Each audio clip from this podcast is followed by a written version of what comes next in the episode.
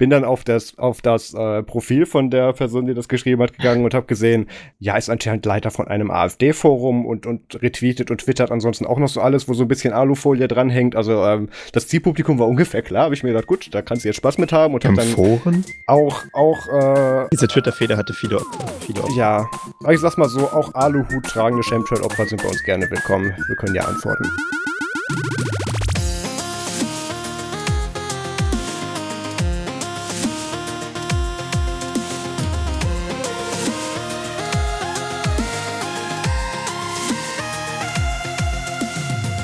Hallo und herzlich willkommen zum Nerdsum Podcast Folge 24. Wir haben heute den 26. Mai 2018 und wie immer dabei ist der Max. Hallo, und der Marius. Hallo.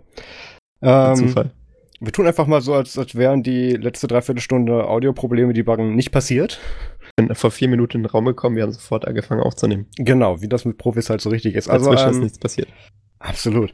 Ähm, also, Max klingt heute ein kleines bisschen anders. Da müssen wir eine Lösung vorfinden, aber ähm, glaubt uns, das ist schon das Beste, was wir jetzt daraus rausholen konnten. Da, das klang davor sehr viel schlimmer. Ich hätte meine Stimme auch synthetisieren können. Irgendwie so, keine Ahnung, Siri oder Google-Dings und live tippen. Das müsste Mhm. irgendwie auch gehen.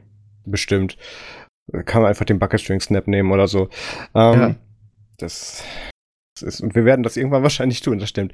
Aber ja, ähm, was hast du denn so gemacht, Max? Wir waren jetzt tatsächlich mal, äh, im Prinzip ja mit der letzten Sonderfolge mit der DSGVO, jetzt tatsächlich sind wir jetzt ja zwei Wochen im Rückstand im Prinzip mit was so passiert ist. Was hast du getan? Da muss ja viel passiert sein bei dir. Oh, das tut echt, das, das, ist, das ist wirklich, du, du möchtest mich hier ins Messer ranlaufen Äh, lassen. nein, nein, nein, nein, nein.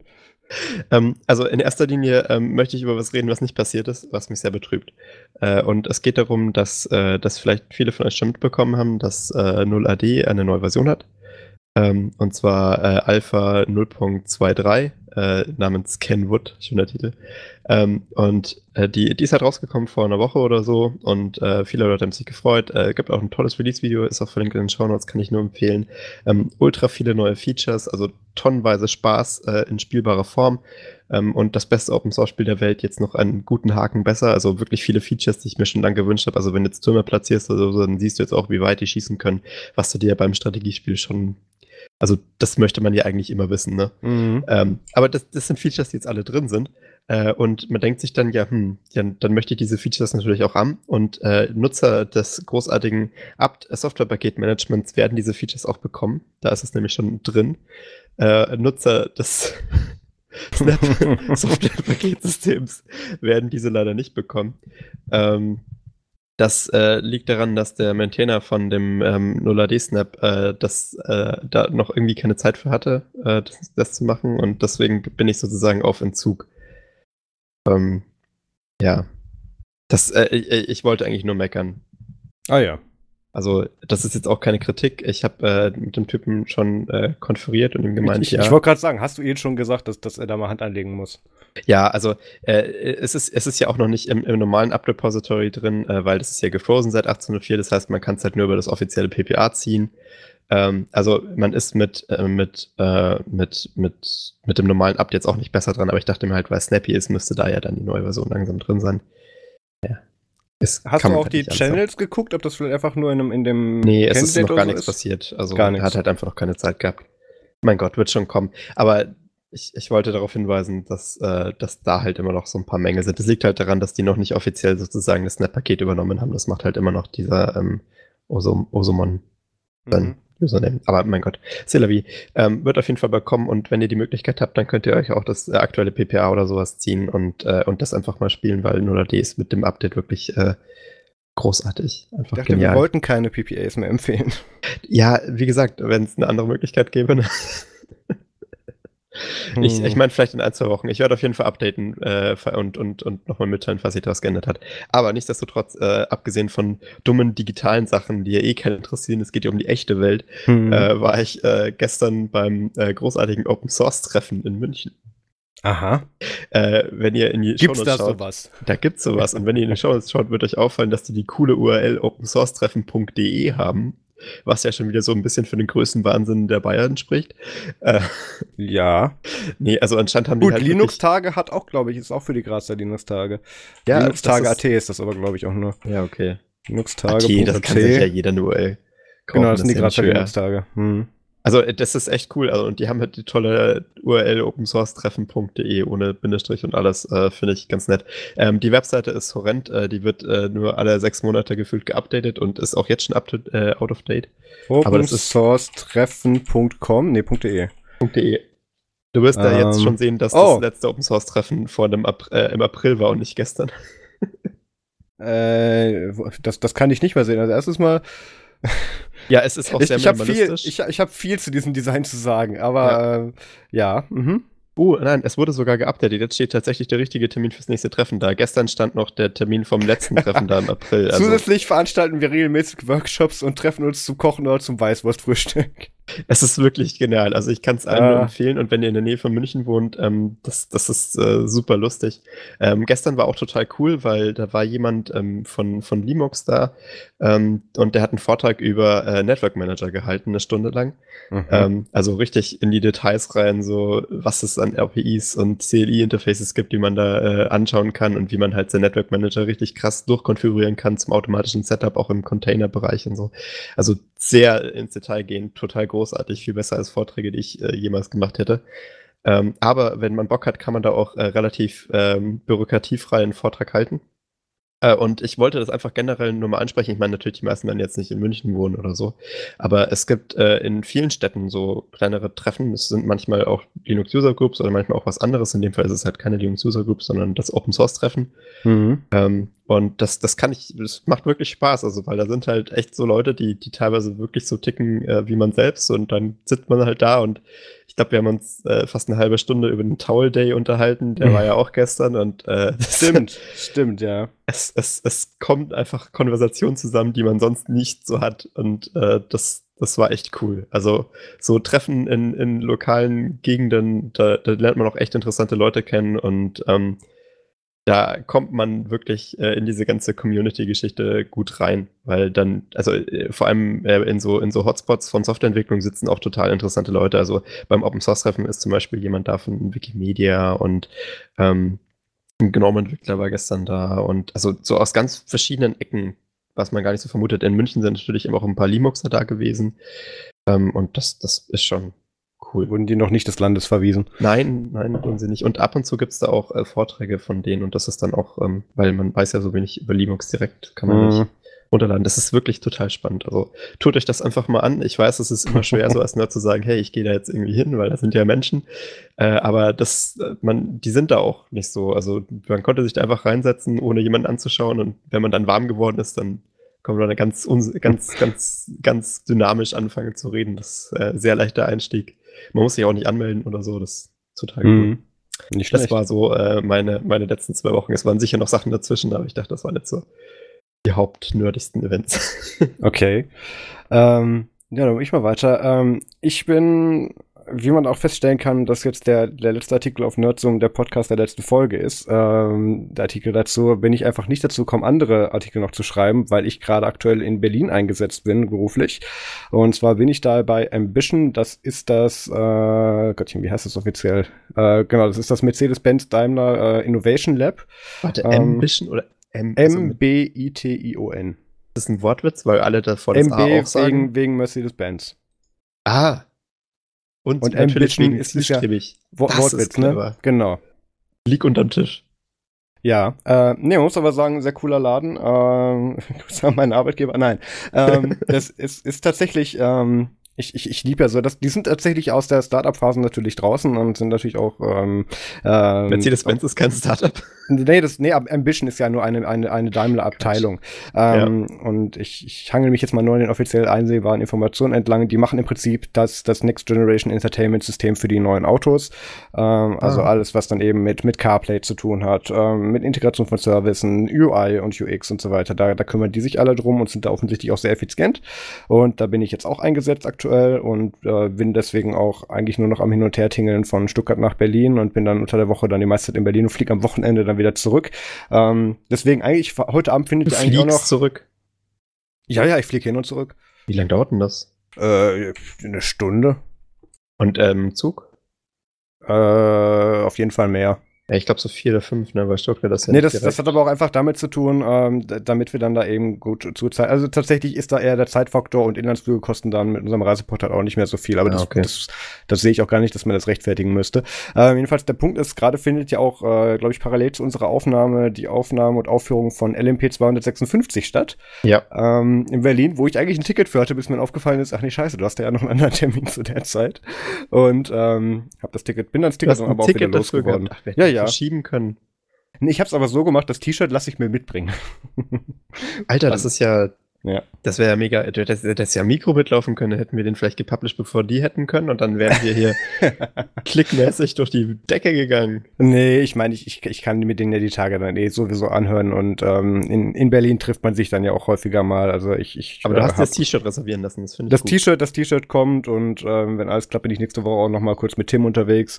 Also uh. das, ähm, das ist jetzt nicht so tragisch, auch wenn ich natürlich gerne da gewesen wäre. Ähm, also ich, ich lebe aktuell im Prinzip das in, in Berlin, dass das, das Startup ist äh, slash Hipster leben. Ähm, gehe natürlich auch demonstrativ mit meinem alten MacBook dann in Starbucks. ähm, da, darf, da darf ich dann jetzt offiziell rein und wird dann nur ein bisschen komisch angeschaut, weil ich mir ein älteres MacBook habe. Nee, ja, also, das, ähm, das, ist schon, da ist schon sozialer Druck dann. Ne? Da siehst du dann so die Blicke von den Leuten, die in dir vorbeigehen im Café, ja. so, hm, der Typ, also ob der so ganz zu uns passt, hier im MacBook von 2012, da. Hm, ja. Elf, elf sogar. El, el, oh. Mhm. oh.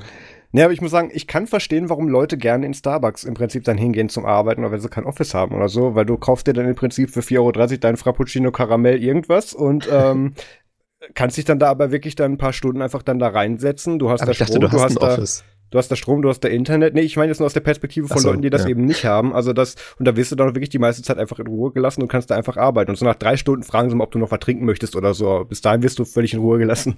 ähm, äh, genau. Wahrscheinlich ähm, billiger als Büromiete.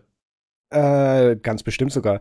Ähm, wo wir direkt zum nächsten Thema kommen im Prinzip. Ich bin ja, also Ambition ist im Mindspace untergebracht. Das kennt der Max wahrscheinlich von IO. Das Mindspace mhm. ist im Prinzip so eine äh, Organisation, die hat überall auf der Welt Coworking Spaces, wo man sich eben einmieten kann und das ist dann eben alles super groß und Open Space gehalten und ganz toll. Also es fehlt eigentlich nur noch das Bällebad. Dann wäre das Klischee komplett. Ich dachte, ähm, die haben Bällebad. Nee, in dem tatsächlich leider nicht. Äh, oh. Äh, ich weiß nicht, ob sie das in, in anderen haben. Ähm, jedenfalls da über Coworking Spaces müssten wir auch mal in einer anderen Folge reden. Da habe ich ein paar Gedanken zu. Es macht auf jeden Fall sehr viel Spaß. Ähm, genau, dann, ähm, wo ich außerdem hinfliege im Juli, ist, ich fliege in die Slowakei. Ähm, für, Urlaub? Für, ja, das wird dann, das wird Urlaub werden wahrscheinlich. Also im Prinzip ein verlängertes Wochenende, was ich da sein werde. Und zwar ähm, hat mich der Michal eingeladen, den du auch noch von der Ubucon ah. kennst. Und äh, mit dem war ich auch auf der Fosdam und so. Und der macht anscheinend dann auf seinem Cottage dann einmal im Jahr so eine kleine lokale Veranstaltung, wo er dann irgendwelche Technikleute einlädt, wo man dann einfach, also er hat das ein, ein großes IT-Gathering mit Alkohol beschrieben. ähm, Das, das wird interessant. Ich kann mir das sehr bildlich vorstellen. Ja, absolut. er kennt da ja auch nichts. Also ich werde ihn auch versuchen, dann da zu interviewen, je nach äh, Alkoholgehalt, mal gucken, wie das dann wird. Ja, ist das nicht diese, dieses Kaff äh, mit diesem Schloss, wo der wohnt? Äh, ich möchte jetzt nicht sein, sein, seine Stadt da liegen, aber es ist auf jeden Fall schon mitten in der Pampa. Okay. Hm. Also ich nee, wahrscheinlich bis Wien ja und fahre dann mit dem Zug weiter. Als er dazu zurückgekommen ist, hat er dann ja dieses äh, coole Foto vor, vor, vor dem Schloss gemacht, wo er irgendwie ja, das ist. ist. da die Gegend. Also ich bin ah. ab Wien dann noch mal ungefähr eineinhalb Stunden mit dem Zug unterwegs. Und ah. dann holt er mich dann mit seinem Jeep irgendwo ab und fährt mich mitten in die Pampa. Ähm, und außerdem war ich noch vor der Aufnahme der letzten Folge, war ich auch mit dem Pierre Goldenbogen unterwegs, der hier immer als unser Außenkorrespondent für Kanada und Hawaii beschrieben wird. Und ähm, er ist jetzt zurück in Deutschland und er hat einige tolle Ideen an Artikeln, die er gerne schreiben möchte. Er hat auch ganz viele andere tolle Ideen, wo, ich, wo wir noch nicht drüber sprechen sollten. Ähm, aber was wir auf jeden Fall schon mal sagen können, es wird ein neues Nerdzoom-Format geben. Ähm, also auch, es wird auch ein, es wird auch eine Podcast-Show sein, die es zusätzlich geben wird, die mit ihm moderiert wird. Also ich, ich werde da mit dabei sein erstmal, so ist das der Plan. Aber ähm, der Gedanke war halt, ähm, dass, dass wir gerne Nutzung erweitern möchten. Also, dass es nicht nur jetzt was ist, ist, was von Max und mir vorgetragen wird, sondern dass wir auch andere Leute mit reinholen, einfach ähm, weil man sich damit dann auch thementechnisch besser erweitern kann und ähm, wir jetzt nicht so Richtung Jupiter Broadcasting gehen wollen mit drei verschiedenen was? Shows, aber immer die nicht? gleichen Moderatoren. Nee. Ähm, Aber da gibt es ja auch Shows mit anderen Moderatoren. Ja, aber trotzdem, meistens ist entweder Wes oder Chris mit dabei, das deswegen. Aber ähm, ich, ich hätte auch schon mal ganz gerne was Eigenständiges, was dann noch mit nebenher läuft. Und da haben wir Pläne für und da wird es dann auch bald was geben. Ich, ich verrate noch nicht, um welche Themen. Also wir haben tatsächlich eine gute Spezialisierung drin, wo wir denken, wir kriegen da eine gute Show raus und kriegen auch gute Themen hin. Aber das verraten wir ein andermal, sobald das steht. Ähm, da haben wir demnächst auch wieder eine kleine Planungssession zu. Ähm, genau, neue Autoren kommen auch auf die Seite. Da habe ich ja, demnächst habe ich ja in der letzten Folge auch schon Werbung für gemacht. Also da geht es auf jeden Fall weiter. Ähm, dann, was mir die Woche auch noch aufgefallen ist, ich habe vermehrt E-Mails zu MDT bekommen, also dem Magic Device Tool und auch Leute, die Bugfixes eingereicht haben und ich, ich habe das, ich muss das Ding mal zumachen, also das, das, ähm, dass sich da Leute nicht dann weiterhin Arbeit mitmachen, weil das ist ja im Prinzip tot, das Projekt. Ähm, und, und ich sehe auch nicht eine realistische Chance, dass, dass wir uns da auf absehbarer Zeit nochmal drum kümmern können, von daher kann es gerne irgendwer forken und dann ähm, sollen die das machen. Gibt doch schon ein paar Forks, oder? Ja, es, es gibt ein paar, aber ich kriege halt trotzdem auf Stream das meiste rein. Mhm. Ähm, außerdem habe ich die Woche dann auch noch mit, mit Joe Ressington, äh, Dave Megaslippers, also Dave, Dave, Dave Megas Nichols, glaube ich, heißt der eigentlich richtig, ähm, und, und Stuart Language ähm, die Drunken Mashup Show für Fostock Live geplant. Das wird ganz witzig. Ähm, das, das werden wir auch wieder, ich, ich denke, die werde ich auch wieder in den Podcast-Feed schmeißen, sobald die dann aufgenommen und veröffentlicht wurde. Das werden wir dann aber sehen. Ähm, Genau, dann lass uns doch mal zum Feedback kommen. Max, möchtest du anfangen mit dem, äh, was der Matthias auf Telegram geschrieben hat? Ich, ich würde am liebsten das zweite nehmen. Okay, dann mache ich das erste. Ähm, Matthias schreibt auf Telegram. Habe heute die letzten beiden Podcasts auf der Autobahn nachgeholt. Hat mir mal wieder sehr gut gefallen, vor allem die Länge. PS, äh, Jeff Bezos, großer Expans-Fan, rettet angeblich die Expans. Hat uns der Matthias gerade die Folge gespoilert? Ja, das oh, gespoilert man. vor allem, ja, ja. Ähm, das darf der gar nicht. Nee, nee. Ähm, ja, wir, haben auch, ähm, wir haben auch Feedback von, von Jonas reinbekommen und ich kann das äh, im Endeffekt in Persona weitergeben, weil er es mir gestern in Persona gesagt hat beim Open Source Treffen. Ja. Ah, okay, das habe ich mir schon gedacht. Ja. und er, er meinte, es war ein gelungener Podcast, äh, vor allem weil wir Experten drin hatten und Experten sind gut. äh, und das kann ich äh, absolut eins zu eins so bestätigen, da man da ja auch dann mehr Themen anspricht und ähm, sich nicht so nur auf eine wüsste man, wovon man redet. Ja, genau. Also das mit den Experten kam echt gut an und ich glaube, dass äh, das sollte man vielleicht mal wiederholen. Also wenn ihr Experte für irgendwas seid äh, und äh, dazu eine Meinung habt oder was sagen könnt, ähm, also ge gerne melden. Ne? Also da, da, da kommt, kommen anscheinend gute Podcasts bei rum. Da muss man aber auch aufpassen von selbsternannten Experten, weil da hatte ich dann in der Woche auch noch ein interessantes Feedback. Ähm, also das muss ich ein bisschen erklären. Ich saß gerade in, in Berlin abends in einer Pizzeria und habe da gerade meine Pizza gehabt und mein Bier getrunken und dann flog auf Twitter dann eine Antwort auf unseren äh, Tweet zum Podcast dann eben rein, ähm, die im Prinzip gesagt hat, Blogger sammeln keine persönlichen Daten. Dementsprechend greift das DSGVO auch gar nicht. Und ich mir gedacht, hm, ist eine gewagte Aussage. Es klingt schon wieder sehr nach Alufolie. Bin dann auf das, auf das äh, Profil von der Person, die das geschrieben hat, gegangen und habe gesehen, ähm, ja, ist anscheinend Leiter von einem AfD-Forum und, und retweetet und twittert ansonsten auch noch so alles, wo so ein bisschen Alufolie dranhängt. Also ähm, das Zielpublikum war ungefähr klar. Habe ich mir gedacht, gut, da kannst du jetzt Spaß mit haben. Und Im hab dann, Foren? Ähm, es, es gibt auch, zwar ich, ich möchte jetzt, so Link ist nicht dazu in den Show Notes. ähm, lass mich mal ganz kurz bitte gucken, ob ich den Tweet gerade noch rausfinde dazu. Ähm, jetzt muss ich das rausbiepen, danke. Ähm, Heißt es so? Ich dachte, das war der ich Name. Ich möchte für den, keine Ahnung, ich möchte für den auch keine Werbung machen. Genau. Er hat geschrieben, ein Blogger sammelt keine personenbezogenen Daten. Demzufolge kommt die Datenschutzgrundverordnung überhaupt nicht zur Anwendung und hat dann auf einen Link zu seiner Propagandaseite diesbezüglich mit seinen Gedanken verwiesen. Ähm, äh, habe ich dann zurückgeschrieben, der war gut, gibt sonst noch Weisheiten, hab dann noch ein Gift mit dazugefügt. Ähm, und dann hat er, er hat auch irgendwie noch was geschrieben. Äh, das Problem ist, ich kann auch nicht alle Tweets sehen, weil das, was der gute Mann da gemacht hat, ist, ähm, er hat im Prinzip unter jeden Tweet, der DSGVO und Blog beinhaltet hat, manuell immer diese Antwort gepastet. Er hat das nicht mal automatisiert, der tat mir da ein bisschen leid. Ähm, und also Aber der kennt sich der ja in Social Media aus, weil damit erreichst du auch mehr Leute, ne? Weil automatisiertes Posting ja. nicht so gut. Und das, da ging dann irgendwie hin und her und dann habe ich, äh, da hat er irgendwie dann zum Schluss gemeint, äh, was dann wahrscheinlich so ein bisschen beleidigend wirken sollte oder äh, wo er ein bisschen dann eben mit provozieren wollte. Ja, Nerd musste man sein. Da habe ich dann zurückgeschrieben, ja, das stimmt schon, ich weiß aber nicht, ob wir dir noch helfen können. Ähm, also, dass dich ganz erwachsen auf Twitter geprügelt. Ja, ich habe eigentlich gehofft, dass der noch irgendwie austickt, weil es war klar, dass das damit endet, dass einer den anderen blockt. Ähm, Hat sich jemand jetzt geblockt? Ich habe ihn wegen Spam gemeldet. Ähm, der ist ja tatsächlich auch völlig zutreffend, weil da hat es ja wirklich ein paar hundert Mal äh, unter, unter die Tweets, die dann eben DSGVO und Blog beinhaltet haben, hat er ja diese Antwort geschrieben, die erstens nicht stimmt und zweitens, es, es war absolut Spam. Ähm, Genau, und äh, dann hat sich nebenher dann, glaube ich, auch noch der Mario Hommel einge eingeklingt, den ich dann im Prinzip dann bei, ich glaube, der hat gerade Sing meinen Song geschaut um die Uhrzeit und habe ihn dann davon abgehalten. Ähm, also auch, auch, äh, Diese Twitter-Feder hatte viele Opfer, viele Opfer. Ja, aber ich sag's mal so, auch Aluhut tragende Chemtrail-Opfer sind bei uns gerne willkommen. Wir können ja antworten. Ähm, dann hat außerdem mein Vater die letzte Folge gehört zum Thema DSGVO und hat da auch ein bisschen Feedback gegeben. Ähm, ich kann das mal ungefähr so zusammenfassen. Er hat gesagt, er hat sich während er die, Sache, die Auf Aufzeichnung gehört hat, hat er sich zwei Seiten Notizen gemacht dazu, ähm, weil ihn betrifft das Thema natürlich Gott. auch beruflich. Und ähm, das heißt, war auch tatsächlich einen, einen, geschriebenen Rekord davon, was passiert ist. Das ja, es, es war keine Abschrift, aber äh, er hat sich eben dazu dann eben äh, Sachen notiert, die ihm dann aufgefallen sind, beziehungsweise wo er dann selber nochmal nachhaken will. Ähm, Ihm hat es auch sehr gut gefallen, dass wir da eben Experten mit dabei hatten, von daher, das sollten wir auf jeden Fall öfters machen. Ähm, was außerdem passiert ist, ähm, die Aufkleber und Buttons mit dem Nerdsum-Logo, die ich bestellt hatte, sind angekommen. Da habe ich auch letztes äh, oder heute, glaube ich, sogar einen Link zu, nee, eine, eine, ähm, ein Foto in die Nerdsum Telegram-Gruppe gestellt. Ähm, die sind immer noch äh, nicht zu erwerben, aber wenn man einen Brief an unsere Impressumsadresse mit einem frankierten Rückumschlag äh, schickt, dann kann man ein paar von den Aufklebern und Buttons bekommen. Das schicke ich dann zurück. Ähm, dann, wie immer, wenn ihr uns Feedback hinterlassen möchtet oder Themenvorschläge habt, dann kommt am besten in unsere Telegram-Gruppe unter nerds.de slash telegram oder teilt uns auf Twitter, Google+, Instagram oder YouTube einfach mit und dann gucken wir uns das gerne an, beziehungsweise nehmen das dann auch auf. Könnten wir die Sticker nicht auch faxen? ich möchte eigentlich dieses Format der Kommunikation nicht mehr unterstützen. Ja, da wäre ich mich so ein bisschen verbreitet. Ja, das ist schlimm genug. Ähm, aber Fax apropos ist auf jeden Fall gefeilt vor ja, genau. der DSGVO.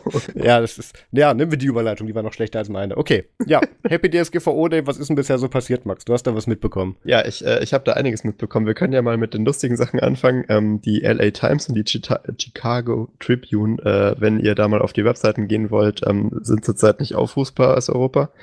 Äh, das heißt, die haben wohl einfach keinen Bock gehabt, das noch umzusetzen. Unfortunately, um, our website is currently unavailable in most European countries. Genau. We are engaged on the issue and committed to looking at options to, that support our full range of digital offerings in the EU market. We continue to identify technical compliance solutions that will provide all readers with our award-winning journalism. Es ist unglaublich. Also ganz ehrlich, da, da willst du die LA Times gar nicht mehr lesen.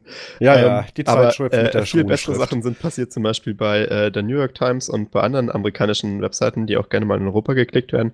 Ähm, die hat nämlich, also ich glaube, die New York Times hat zum Beispiel jetzt einen Modus eingebaut, ähm, wo sie die ganzen Werbungen einfach rausgelassen hat. Mhm. Bis auf die Werbungen, die bei der New York Times gehostet werden. Ähm, und andere Webseiten äh, aus dem amerikanischen News Spectrum haben einfach eine Text-Only-Version oder so angeboten. Also das ist wirklich großartig. Ähm, das, also das, äh, vor allem diese Newsseiten sind ja normalerweise die, die unheimlich ad-verseucht sind, also mit wirklich giftigen Zeug. Ja. Ähm, und äh, mit, mit Trackern halt, die bis ins, äh, ins Nirvana reichen an, an, an Menge.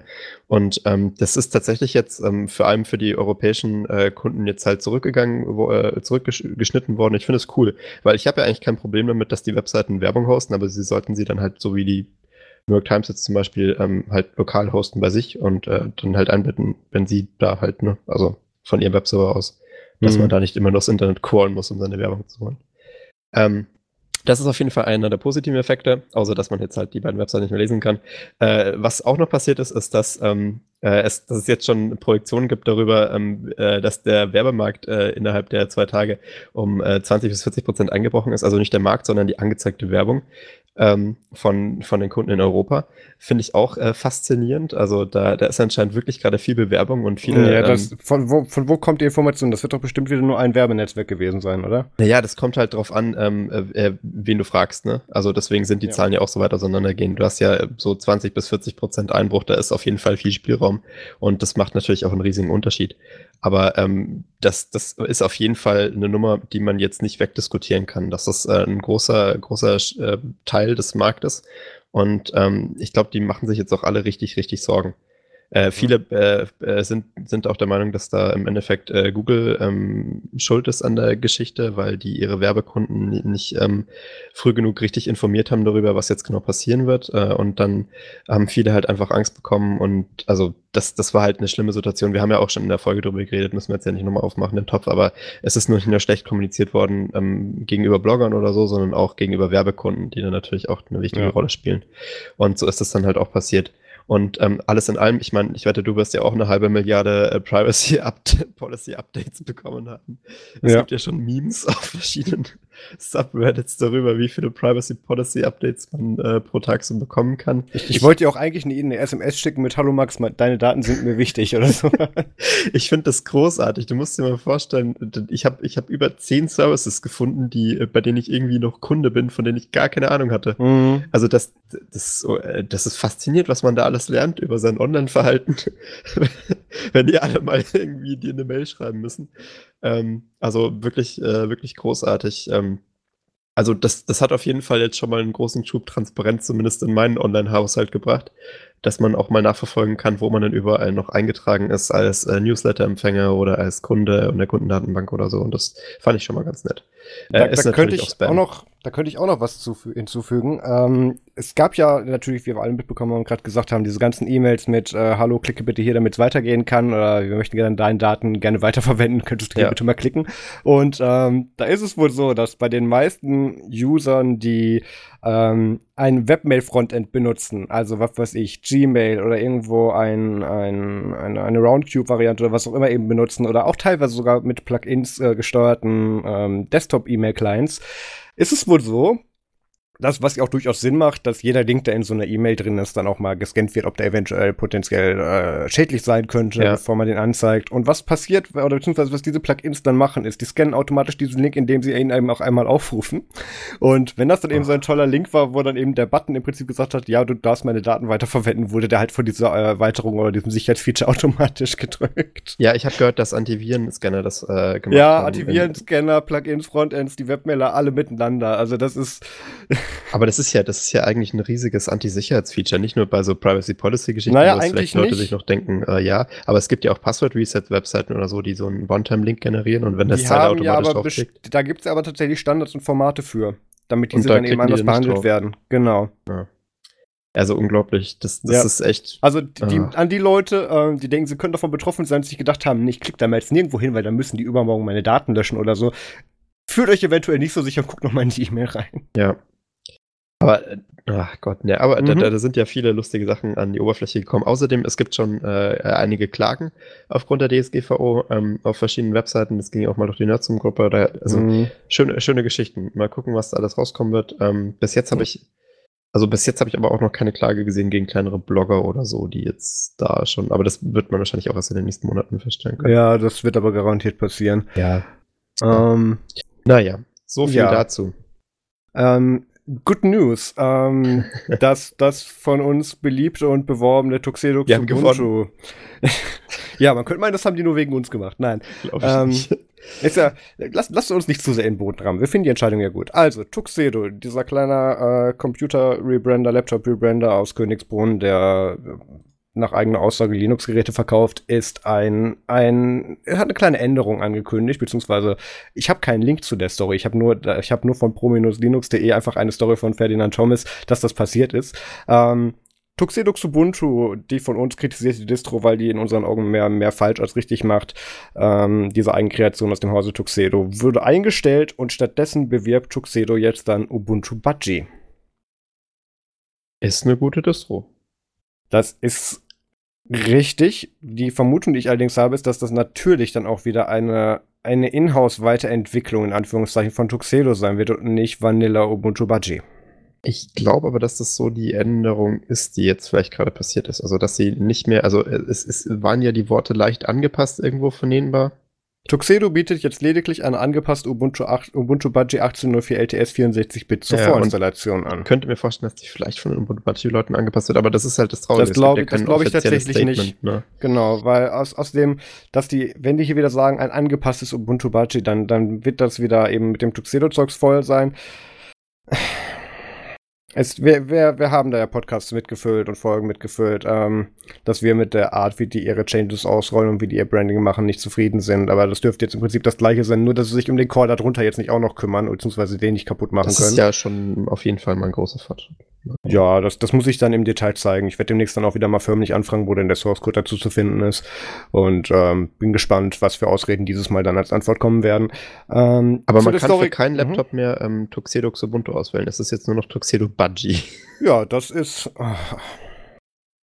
das, das spricht eigentlich schon sehr für unsere Befürchtung. Ähm, zu dieser Pressemeldung auf, auf, auf prolinux.de habe ich auch noch einen kleinen Zusatz, nämlich als ich den zuerst gelesen hatte, äh, hat es mich gewundert, dass da drin steht, äh, in dem Absatz, ich zitiere, dabei geht der Hersteller aus dem bayerischen Königsbrunn eine Kooperation mit dem Ubuntu Budget Projekt von David Mohammed ein. Da stand, bevor ich denen eine E-Mail geschickt habe, geht eine Kooperation mit dem Ubuntu Budget Projekt von Martin Wimpress ein wo ich dann Wimpy geschrieben habe, seit wann machst du Ubuntu? Ja, genau, habe ich dann Wimpy geschrieben, seit wann machst du Ubuntu Budget? Und du sagst, nee, mache ich nicht. Habe ich gesagt, okay, ich nehme dich mal auf CC und schreibe dem Autor eine E-Mail. Ähm, ja. Da äh, gab es ja, ich, etwas Ich dachte Verwirrung. mir, der macht schon viel, aber so viel dann vielleicht auch Nein, nicht natürlich mehr. nicht. Das, das war einfach ein Fehler. Ähm, ist aber natürlich, gerade weil auch eben Martin bzw. Ubuntu Mate mit Tuxedo halt auch Stress hatte, war das eine, eine interessante Kombination. Deswegen habe ich das auch sehr gewundert. Ähm, ja, Außerdem macht Tuxedo jetzt anscheinend irgendwas mit, mit ihrer Cloud-Plattform endlich, dass dann der, jeder User irgendwie 10 GB kostenfreien Online-Speicher von das, Tuxedo ich, bekommt. Das länger, aber das wird jetzt auch migriert alles auf Nextcloud, die waren noch immer genau. auf Cloud. Man muss auch sagen, dass Tuxedo sich gerade sehr viel Mühe gibt, äh, ähm, Nextcloud in den Arsch zu kriechen. Also anscheinend wird da gerade Hardware rüber, ähm, rüber geschoben und ähm, auch sonst ist Nextcloud bzw. Josh Porterworld ähm, sehr angetan bzw. sehr gerne bereit, Tuxedo zu promoten. Also da läuft offensichtlich was. Ähm, genau. Ansonsten, glaube ich, gab es von, von, von der SUSE-Seite letztens auch was irgendwie, dass die ganzen Repos von, für, für die RPMs von Tuxedo für Fedora irgendwie down gewesen wären. Ohne irgendwie Kommentar, bis sich da einer auf Twitter zugemeldet hat. Aber ja, lass, lass nicht wieder in Tuxedo-Bashing verfallen. Kommen wir zu wichtigeren Themen. Ähm, genau. Mark Shuttleworth, äh, Self-Appointed Benevolent, nee, wie, wie? Oh Gott, SABDFL. uh, Self-Appointed Benevolent, Benevolent Dictator for Life. Äh, Sekunde.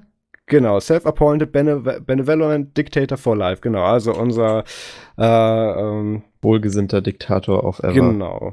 Ähm, der, der Financer und eben der, der mittlerweile wieder CEO von Ubuntu bzw. Canonical hat auch mal wieder beim OpenStack Summit gesprochen. Ähm, OpenStack muss ich jetzt nicht ganz erklären, ist halt eine, ist, fällt unter den Sammelbegriff Cloud-Technologien, wo tatsächlich Canonical mit dem mit deren OpenStack-Produkt ähm, tatsächlich den Markt auch anführt. Und da hat ja. der Markt dann eben eine Keynote gehalten, wo man merkte, irgendwie war er ein bisschen pisst, weil er hat dann auch eben angefangen, so ein bisschen auszuteilen mit ja, ähm, die ganzen Rail-Produkte kauft dann ja eh keiner oder da und da haben wir viel wow. größeren Market Share als andere und hat dann eben so ganz viel Name-Calling gemacht und so und ähm, das, das war ganz witzig, weil ähm, ich, ich, ich, kenne ja einerseits eigentlich diese Enterprise-Szene und da kenne ich aber auch die eben beim OpenStack Summit, die sich aber auch noch ein bisschen so mehr mit dem Open Source und Community-Gedanken identifizieren. Und das ist dann eine ganz interessante Information, weil dann haben sie dann alle auch live gefiltert, oh Gott, oh Gott, das kann der doch nicht sagen und okay. Und das Witzige war, OpenStack Summit ist einerseits Canonical gesponsert, aber eben auch von, von Red Hat gesponsert.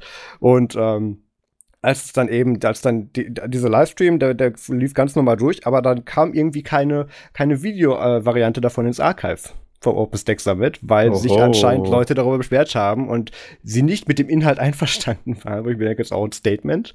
Ähm, Mittlerweile ist das Video wieder zu erreichen, mit aber dem großen Disclaimer, ja, wir stimmen da nicht unbedingt zu, aber wir wollen das auch nicht zensieren, nachdem sie es schon gemacht haben.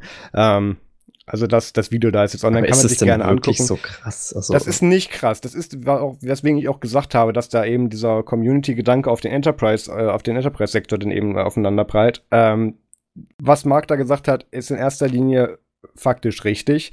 Und außerdem, ähm, ja, das sind die einfach nur nicht gewohnt. Also ganz ehrlich, Name-Dropping und so weiter ist in dieser Szene sowas von eigentlich, das, das gehört dazu. Und, und Mark hat da jetzt mal eben so ein bisschen aufgerüttelt und hat sich da aber trotzdem mit seinen Services und Canonical und OpenStack einfach super präsentiert, muss man ihm dazu sagen. Er hat da auch noch eine Live-Demo dabei gemacht, die super funktioniert hat. Ähm, also das. Eine gut funktionierende Live-Demo. Ja, man muss aber auch sagen, die kann Mark. Also die Mark macht das ja schon seit seit vielen Jahren, die Keynotes, wo dann eben live dann auch eben dann OpenStacks oder damals noch die Ubuntu Cloudbox und so weiter dann eben Sachen demonstriert, ja. das kann er ja schon. Also, Aber im Endeffekt ähm, ein ganz guter Publicity-Stunt so jetzt. Absolut, absolut. Ne? Das könnte ich ihm auch absolut glauben, dass er das so geplant hatte. ähm, ja, Und, und dann auf, dann auf Reddit dann wieder die, die, die ganzen äh, möchtegern Heiligen, die meinten, ja, da kann man jetzt Canonical-Produkte nicht mehr zu empfehlen. Das würde ich ja zu Hause so nicht nutzen, wo ich mir denke, das nutzt du zu Hause so auch nicht. ähm, es ist völlig irrelevant, wie du das privat findest. Er hat sich in der Businesswelt und den potenziellen Kunden, denen er sich da präsentiert hat, super verkauft und ähm, Red Hat und, und Konsorten, die sich da beschwert haben, dürfen gerne mal den Stock aus dem Arsch nehmen und das einfach mal so akzeptieren und in dem Fall ihre Services verbessern, weil Mark hat völlig recht. Canonical ist da aktuell sehr, sehr weiter, sehr, sehr großer Marktführer. Okay. Ja. Ähm, bleiben, wir, bleiben wir bei Marktführern, Max. Also im Endeffekt, äh, wenn, wir, wenn wir über Pornhub reden, dann machen wir das ja nur für die Klicks. Ganz genau. Ähm, und nicht, weil wir die Technologie gut toll finden, aber in dem Fall ähm, muss ich sagen, ich, ich, ich, ich, bin, ich bin, ich, äh, Quatsch, das ist Quatsch. Ich, ich liebe Pornhub-Technologie, die sind wirklich cool. Äh, und, und die haben jetzt einen eigenen VPN-Client vorgestellt und ähm, es heißt VPN-Hub, auch eine tolle Wortwahl. Einfach so Branding. Ich, ich finde es auch toll, wie das Branding einfach und das, das, das, das Visual Design absolut einfach an, an Pornhub wirklich äh, super angelehnt ist. Wirklich also cool. du siehst es, wenn Vor du die Seite es ist, besuchst. Es ist auch ein Post, äh, kostenloser äh, VPN-Client von einer relativ großen Firma, mhm. ähm, die, die sich auskennen sollte mit der Materie. Ja. Äh, weil ich glaube, in vielen Ländern äh, ist Pornhub durchaus auf der schwarzen Liste. Ähm, und äh, das, das ist wirklich ein interessantes Projekt. Also man kann sich das ähm, jetzt runterladen, sozusagen für jede Plattform, die es so gibt auf äh, Gottes grüne Erde, ne? Ähm, und äh, sich da, sich da äh, mit vergnügen. Äh, das ist äh, ein kostenloser Service. Es gibt ein Premium-Abo, glaube ich, für 13. Ja, ich gehe gerade mal drauf. Ähm, genau, die Premium umfasst No Ads, Faster Speed, 7-Day Trial, Cancel Anytime, Support 24-7, Select Any Countries. Genau, man kann halt andere Länder so, wählen und so Kram. Das ist ja genau, ganz praktisch, wenn man irgendwie Filme gucken will und so auseinander. Ich will gerade mal wissen, was in der Standard drin ist. Free and Unlimited, easy to use, Personal Data. Hm, Aber der Speed nicht. ist dann halt nicht so hoch. Ja. Also der Speed wird dann halt, ähm, der Speed wird dann halt ein bisschen besser. Read our FAQ, warte mal. Ähm, haben die da keinen Vergleich gemacht? Äh, ja, gut. V VPN Hub uh, Premium, but with added features and content. Ja, es ist nicht so genau. Ich meine, ähm, auf Linux kann man es natürlich nicht verwenden, aber es ist auf jeden Fall ein cooles äh, Projekt. Doch, doch, ne? doch, doch, doch, doch, doch, warte mal, warte mal. Da habe ich doch irgendwas zu gelesen gerade. Ähm, Nee, tatsächlich nicht. Du hast also recht. sie bieten es nicht dafür an. Ich wette, man kann es vielleicht irgendwie zusammenklamüsern, aber bei VPN-Clients ist es eh ein bisschen schwer immer. Mhm. Äh, es gibt bei vielen VPN-Clients auch die Option, dass sie dir die Credentials sozusagen per Mail schicken und du das dann mit deinem eigenen OpenVPN Connect-Döns zusammenklickst. Ja. Ähm, also das ist äh, häufig drin, kommt aber halt wirklich auf den Anbieter an. Da würde ich mich vorher darüber informieren und mal direkt nachfragen, ob es geht. Ja. Äh, äh, kann man tatsächlich auch, eine kleine Side-Story hier noch einfügen. Ähm, ich wollte ja eigentlich mal über Tunnelbear einen größeren mhm. Artikel schreiben und war da tatsächlich auch ähm, groß mit Tunnelbear in Kontakt, habe mir eben alles erklären lassen, weil da gibt es auch über bestimmte Wege eine Linux-Option ähm, und habe mir auch tatsächlich ähm, wirklich ein paar Zahlen und Fakten geben lassen von denen für den Artikel und habe auch, hab auch einen Affiliate-Link bekommen und so weiter. Der sollte dann ausgerollt werden, sobald die OG stand. Und ähm, ja, eine Woche bevor ich den Artikel posten wollte, haben die sich dann von McAfee kaufen lassen. Oh. Ja. Oh. Ja, Deswegen ähm, ist das erstmal wieder sofort in den Papierkorb bzw. Entwürfe verschwunden, weil ich bin nicht der Meinung, dass ich ein Projekt, was von denen gebackt wird, unterstützen bzw. bewerben oder promo promoten möchte. Ähm, ich finde es aber, also ich meine, äh, bei dem bei dieser Pornhub-Systemlösung, da sind ja ja Werbungen drin. Bei Tunnelbear ist, glaube ich, ähm, bei der Free-Version keine Werbung drin, bin mir aber nicht ganz sicher. Die ist da ja, sagst du so, der Funktionsumfang von Tunnelbear und die Bereitstellung und Zuverlässigkeit des Services, ähm, die war immer schon einer der besten, die du als freies Paket auf dem Markt finden konntest. Ich glaube, man hat ja ein Datenlimit, so ein Ja, den du dann mit einem so. Tweet erweitern konntest, aber selbst das, also ähm, ich, ich möchte jetzt nicht den Post bewerben, sagen wir es mal so, ähm, selbst mit wenigen Centbeträgen im Monat konntest du das exorbitant steigern, das Volumen, was du da hattest, den Traffic. Ja. Also das war, also preislich waren die auch schon immer äh, allem, alles, haben sie alles unterboten, was die Konkurrenz eben hatte. Ähm, also das war schon aber eben McAfee und ähm, also ja, auch wenn John McAfee nicht mehr im Unternehmen ist, finde ich die finde ich die Firma aufgrund von ein paar anderen Investitionen, die die über die Jahre gemacht haben, immer noch zweifelhaft. Ähm, außerdem sollte man dem Laden eh nicht trauen. Ist auch egal. Deswegen gab es dazu keinen Artikel. Jedenfalls das Pornhub mit eigenem VPN-Client. Erfahrungsberichte gerne an uns. Was ich noch sagen wollte, ähm, ja. der hat ja Werbung ne, äh, in den verschiedenen ja. Apps dann drin.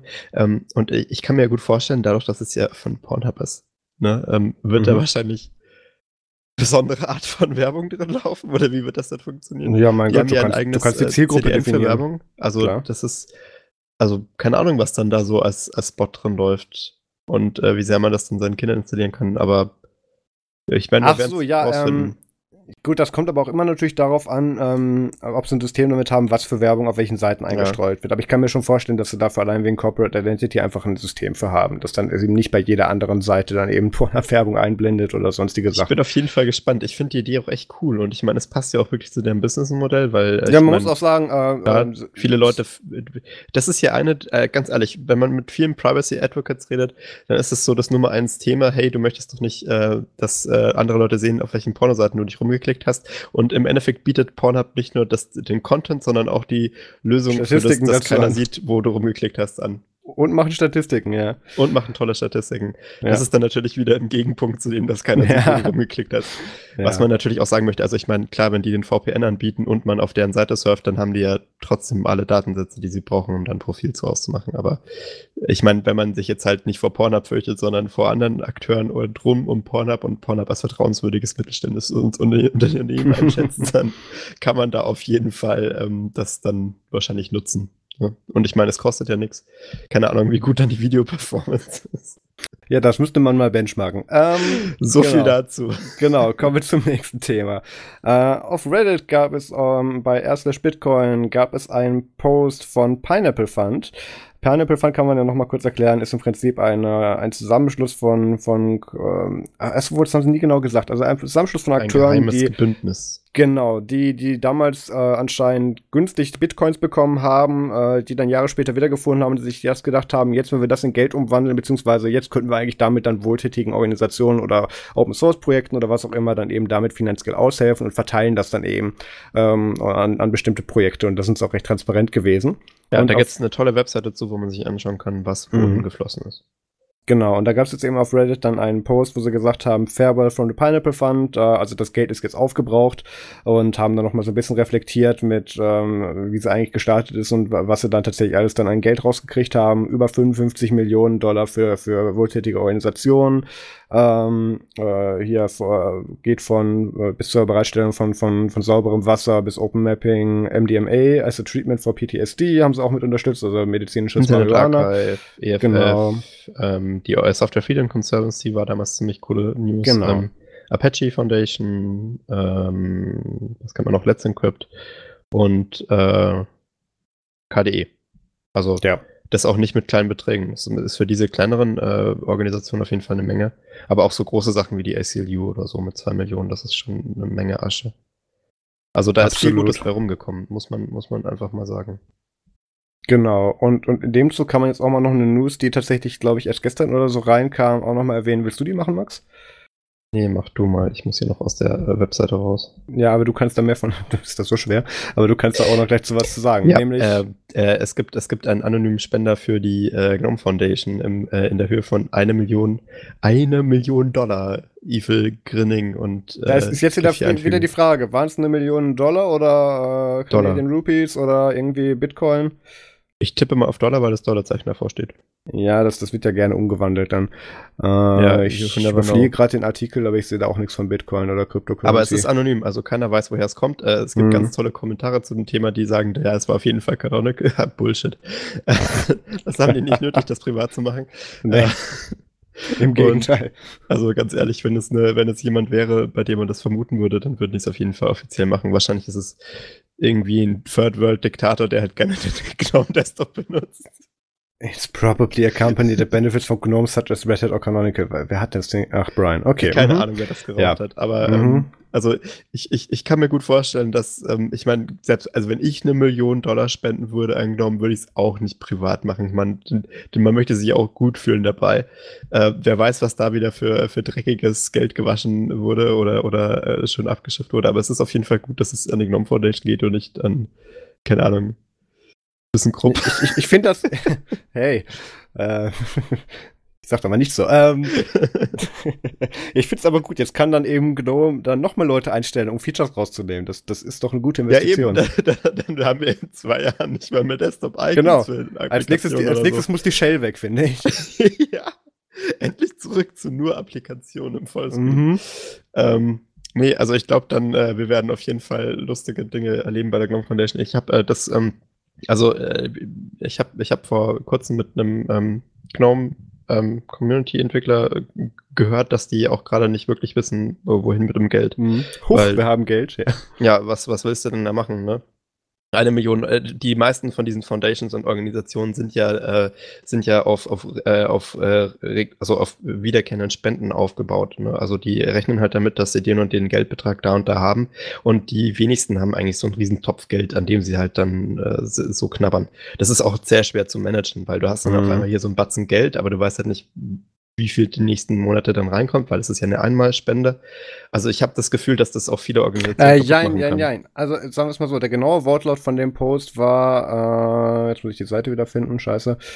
Ähm, Over the next two years, ja. ja, ja. Aber das ist, ähm, also das ist halt, also wie gesagt, es ist halt mit einem zeitlichen Begrenzung, das ist dann am Ende halt ein Amount, der da dasteht. Und ich glaube, es wäre halt besser, wenn man äh, da nicht irgendwie eine zeitliche Begrenzung drauf hat, sondern sagt, man spendet halt jeden Monat den Betrag, mit dem sie dann rechnen können. Also das ist äh, auf jeden Fall für, für die meisten Organisationen viel einfacher zu managen, weil du kannst dann halt sagen, hey, wenn wir 5000 Euro mehr im Monat zur Verfügung haben, dann können wir hier eine Vollzeitstelle aufmachen und dann ist das äh, in Sand, also dann ist da das Geld verbucht, ne? ja. Äh, und ähm, dann, dann, dann wissen alle, was los ist und man hat eine Vollzeitstelle und alles ist klar. Aber so Großspendenbeträge sind halt, also für viele auch kleinere Organisationen, die normalerweise keine Millionenbeträge handeln, wie jetzt halt, keine Ahnung, so Alle große anderen. Charities, ähm, da ist es schwer, äh, mit umzugehen. Also so jetzt aus persönlicher Erfahrung ist es immer ziemlich blöd, wenn man dann auf einmal Geld reinbekommt und nicht weiß, wohin damit. Hm. Ja, Naja. Aber auf jeden Fall eine gute Sache. Ne? Da möchte man sich auch gar nicht beschweren. Und ähm, mal gucken, vielleicht gibt es dann jetzt hier einen neuen Spender-Award zwischen Gnome und KDE und der nächste spendet dann irgendwie 1,5 Millionen an KDE. Oder ja, aber, aber irgendwann muss doch Blue Systems auch mal pleite gehen. Das kannst du mir doch nicht erzählen, Ja, dass da so viel Geld das reinstecken ist ja auch immer schwierig, weil äh, Gnome ist ja eine reine Foundation. Ne? Ja, Und ähm, ja. KDE ist ja supported bei, aber Gnome wird ja auch supported von Reddit. Also, ne. Ja, aber, aber ja, ich, ich, das, das ist ein eigenes Konstrukt, das muss man anderer mal Gott sei Dank ist das alles so klein, dass da keiner genau draufschaut, was mit den Spenden passiert, sonst wären die wahrscheinlich alle schon dicht. Ich, ich wollte gerade sagen, von wem hatten wir es denn? Das war letztes Jahr irgendwann vor einer. War das Open Shot? Nee, wer ist denn noch mal an irgendeiner Steuererklärungssache kaputt gegangen? Äh, Krita. Krita, genau. Ja, aber ich, die haben es mittlerweile geschafft. Und das ist Ja, ja, also, also für die komplett ähm, äh, Ach, spendenfinanzierten. das, ich weiß wieder, das war diese, sie waren als Non-Profit eingetragen, haben Genau. aber Shirts verkauft. So. ja, richtig. Ja, und ja, das, sowas. das, ist, äh, das ist wirklich schwer, vor allem wenn du nach deutschem Recht eine, ähm, eine, eine Non-Profit bist, dann ähm, musst du dich da wirklich ähm, an diese Regelungen halten. Und das ist auch sehr wichtig, dass du diesen Status hast, weil das macht ja die Steuer, die Mhm. Sp- Spenden von der Steuer absetzen Feature. Und viele Leute in Deutschland, ich weiß nicht, äh, ob das euch auch so geht, aber viele Leute in Deutschland spenden wirklich nur, wenn sie wissen, dass sie es von der Steuer absetzen können. Und das geht nur bei äh, wohltätigen äh, oder gemeinnützigen Organisationen, ist der Titel. Ja. Also immer wichtig äh, für, die, für die Steuererklärung, da auch die Belege aufzuheben. Bleiben wir bei, lass uns bei äh, gemeinnützigen Projekten und Organisationen bleiben. Ganz ähm, genau, ja. Genau, die, dieses, dieses kleine mittelständische Unternehmen namens Google ähm, Ja, hat die, die ein- sitzen im, Schwabenland, habe ich gehört. ja, genau. Und Das- bauen das- Stühle. Das ist schon schon. Ey! Das, das könnte man verwechseln mit der Firma von meinem Vater. ähm, obwohl, es wäre auch cool. Egal. Ähm, also Google, da gab es letztens einen schönen Pressebericht, beziehungsweise einen Artikel auf Gizmodo, auch verlinkt in den Shownotes. Der ähm, ging aus, richtig aus, durch die Decke. Aus, genau, aus der Überschrift konnte ich erstmal entnehmen, Google hat einen Code of Conduct, was mir bisher neu war. Oh Ähm, ja, doch, äh, schon, schon länger. Beziehungsweise, dass Also, es irgendwann mal einen gab, wusste ich aber nie, dass der in irgendeiner Form enforced wurde. Und da war halt das, das Google Company Motto, was mir schon bekannt war, dieses Don't be evil, war schon Ja. mit drin. Also das war, ähm, das reicht von davon, dass da die Shuttlebusse, die, ähm, die Mitarbeiter vom, zum Werk fahren, dass er dann im, im Bus als Beifallpasswort hatten, bis hin zu eben, dass es dann eben wirklich das, das Corporate, das Corporate Motto eben war mit Don't be evil. aber es war nie ähm, offiziell, soweit ich das weiß. Das Genau, das, war, das stand ähm, einfach nur im Code of Conduct ja. in irgendeinem Absatz mit drin. Ähm, war aber lange Zeit das inoffizielle Firmenmotto, was ja auch gar nicht schlecht ist. Und jetzt gab's großes, großes Tara, weil Google hat aus dem Code of Conduct diese, dieser Zeile mit Don't be evil rausgenommen. Mhm. Und das ist dann tatsächlich auch der Punkt, wo die meisten Berichterstatter dann eben geendet haben mit, ähm, weil keiner hat reingeschrieben, dass aus Don't be evil do the right thing gemacht haben. Ich finde, sie haben also, immer rausgemacht mit, jetzt Don't be evil ist weg, jetzt ist Google offiziell böse. Ich, ich, kann, ich kann nachvollziehen, äh, dass man da halt äh, versucht, Clickbait draus zu machen und Don't Be Evil ist weg. Aber ich muss sagen, Do the Right Thing ist in meinen Augen sehr viel bammiger als äh, Don't Be Evil. Ich finde, Don't Be Evil hat, hat auf jeden Fall mehr Message. So im Sinne von, wir machen alles, bis auf es ist böse. Und macht das Richtige, es ist so, ja, was ist denn das Richtige, ne? Da, da, da kannst du auch mal so eine Waffe bauen oder so oder hier irgendein Raketenlenksystem basteln. Das ist ja, vielleicht wird sehr gut eingesetzt und so Kram. Und ich meine, Don't Be Evil, das hat so, das hat so was wirklich äh, auch Star Wars-mäßiges, so mit hier, yeah. du, hier die, die, die Macht äh, des, des Lichtes und so, da auf keinen Fall mit rum, rum experimentieren. Aber ja. ich meine, klar, das ist, dass das natürlich einen großen Aufhebens macht. Ähm, ich finde an sich natürlich, das war jetzt kein Pressestatement von Google oder so, das war ein Nein. Update vom Code of Conduct und sie haben es auch überhaupt nicht kommuniziert. Sie haben es auch nicht gesagt, dass das, sie haben auch das Datum, das steht immer noch, seitdem sie es selbst geupdatet haben, steht immer auch auf 5. April. Genau, also sie haben ähm. beschissen beim äh, Last Edited äh, und äh, man hat es nur rausgefunden über die Wayback äh, Engine, dass man halt ja. ähm, dass man halt da mal die beiden Versionen vergleicht. Also lustig, dass überhaupt jemand aufgefallen ist. Ja, man, man, muss aber sagen, es hat mich gewundert, dass das so lange überhaupt drin war, weil Google ist eine Public Company, äh, gerade mit Aufteilung in Richtung Alphabet eben. Ähm, das, das ist im Prinzip, also dieser Code of Conduct war auch tatsächlich mehr an die Mitarbeiter selber gerichtet und jetzt nicht irgendwie, gut, damit sollte es tatsächlich auch das Firmenmotto sein, weil die ja. Mitarbeiter repräsentieren die Firma. Aber ähm, das, das ist jetzt ein weitaus eigentlich kleinere, kleinere Änderung, als da die, als dass die meisten Seiten das aufgeblasen haben, diese News. Ähm, aber ich finde, das ist auf jeden Fall äh, symptomatisch. Ich meine, also ich als, als jetzt nicht unbedingt äh, Google-Fan, ähm, Was? es passt, es passt in, in, die, in die Message der letzten Jahre. okay, spannend. Woran machst du das fest?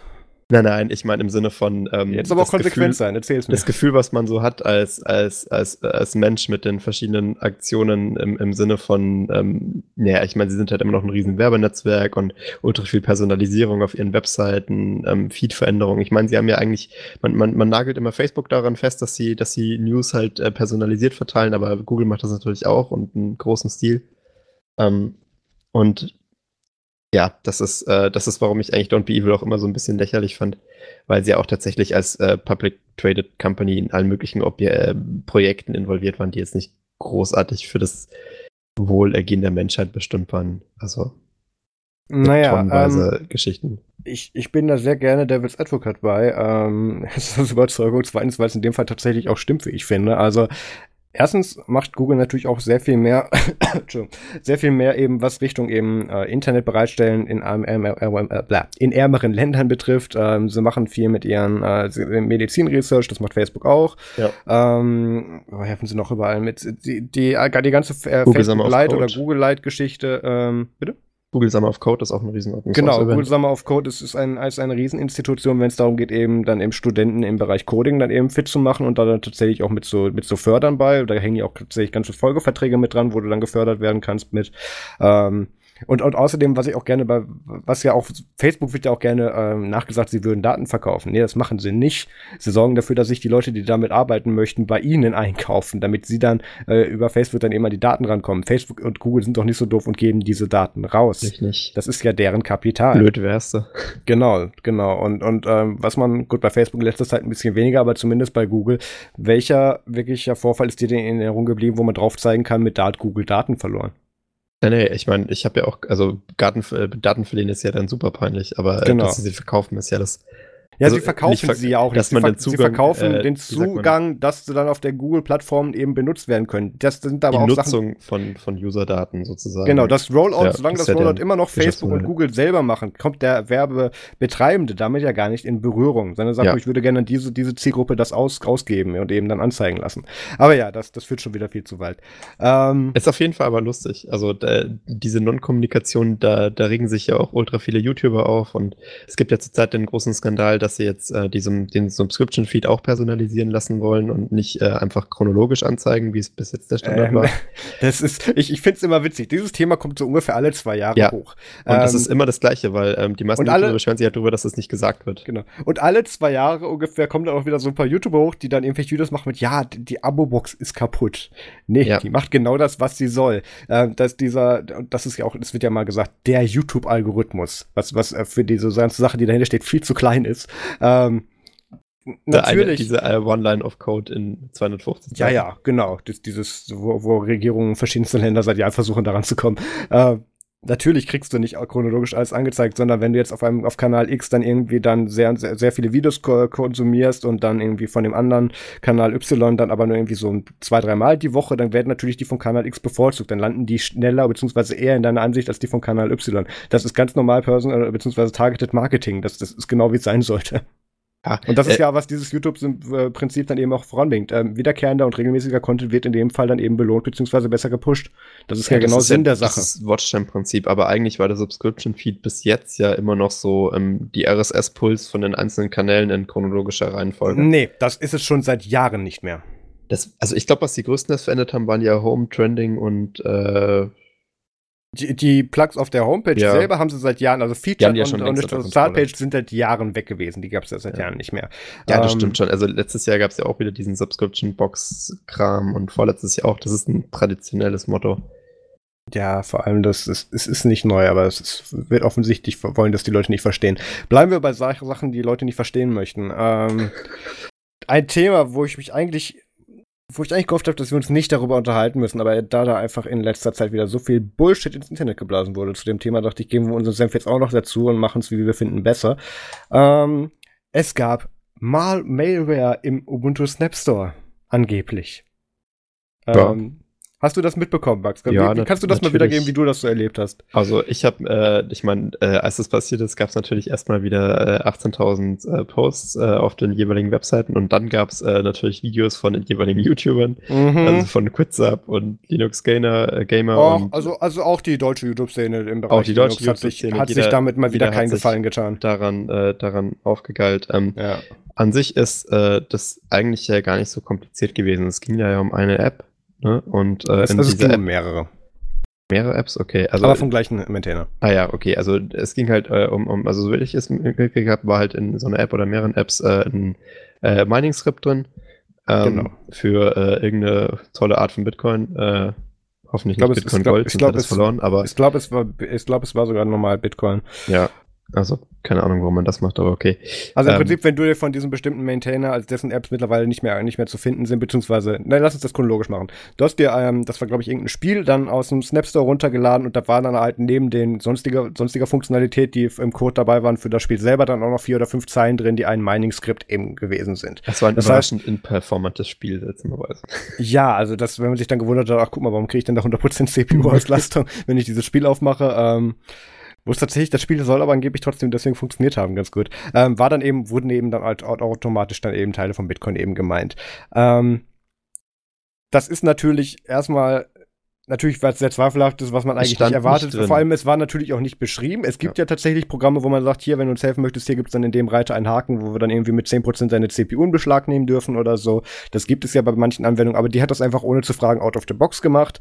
Und was noch dazu kam, die Spiele waren tatsächlich auch gar nicht von ihm entwickelt. Er hat die nur in den Store gestellt und bei seinem, bei seiner repackageden Variante davon hat er eben dann dieses Skript einfach hinzugefügt, um der Entwicklung zu helfen, wie er dann später irgendwo dann mal gesagt hat.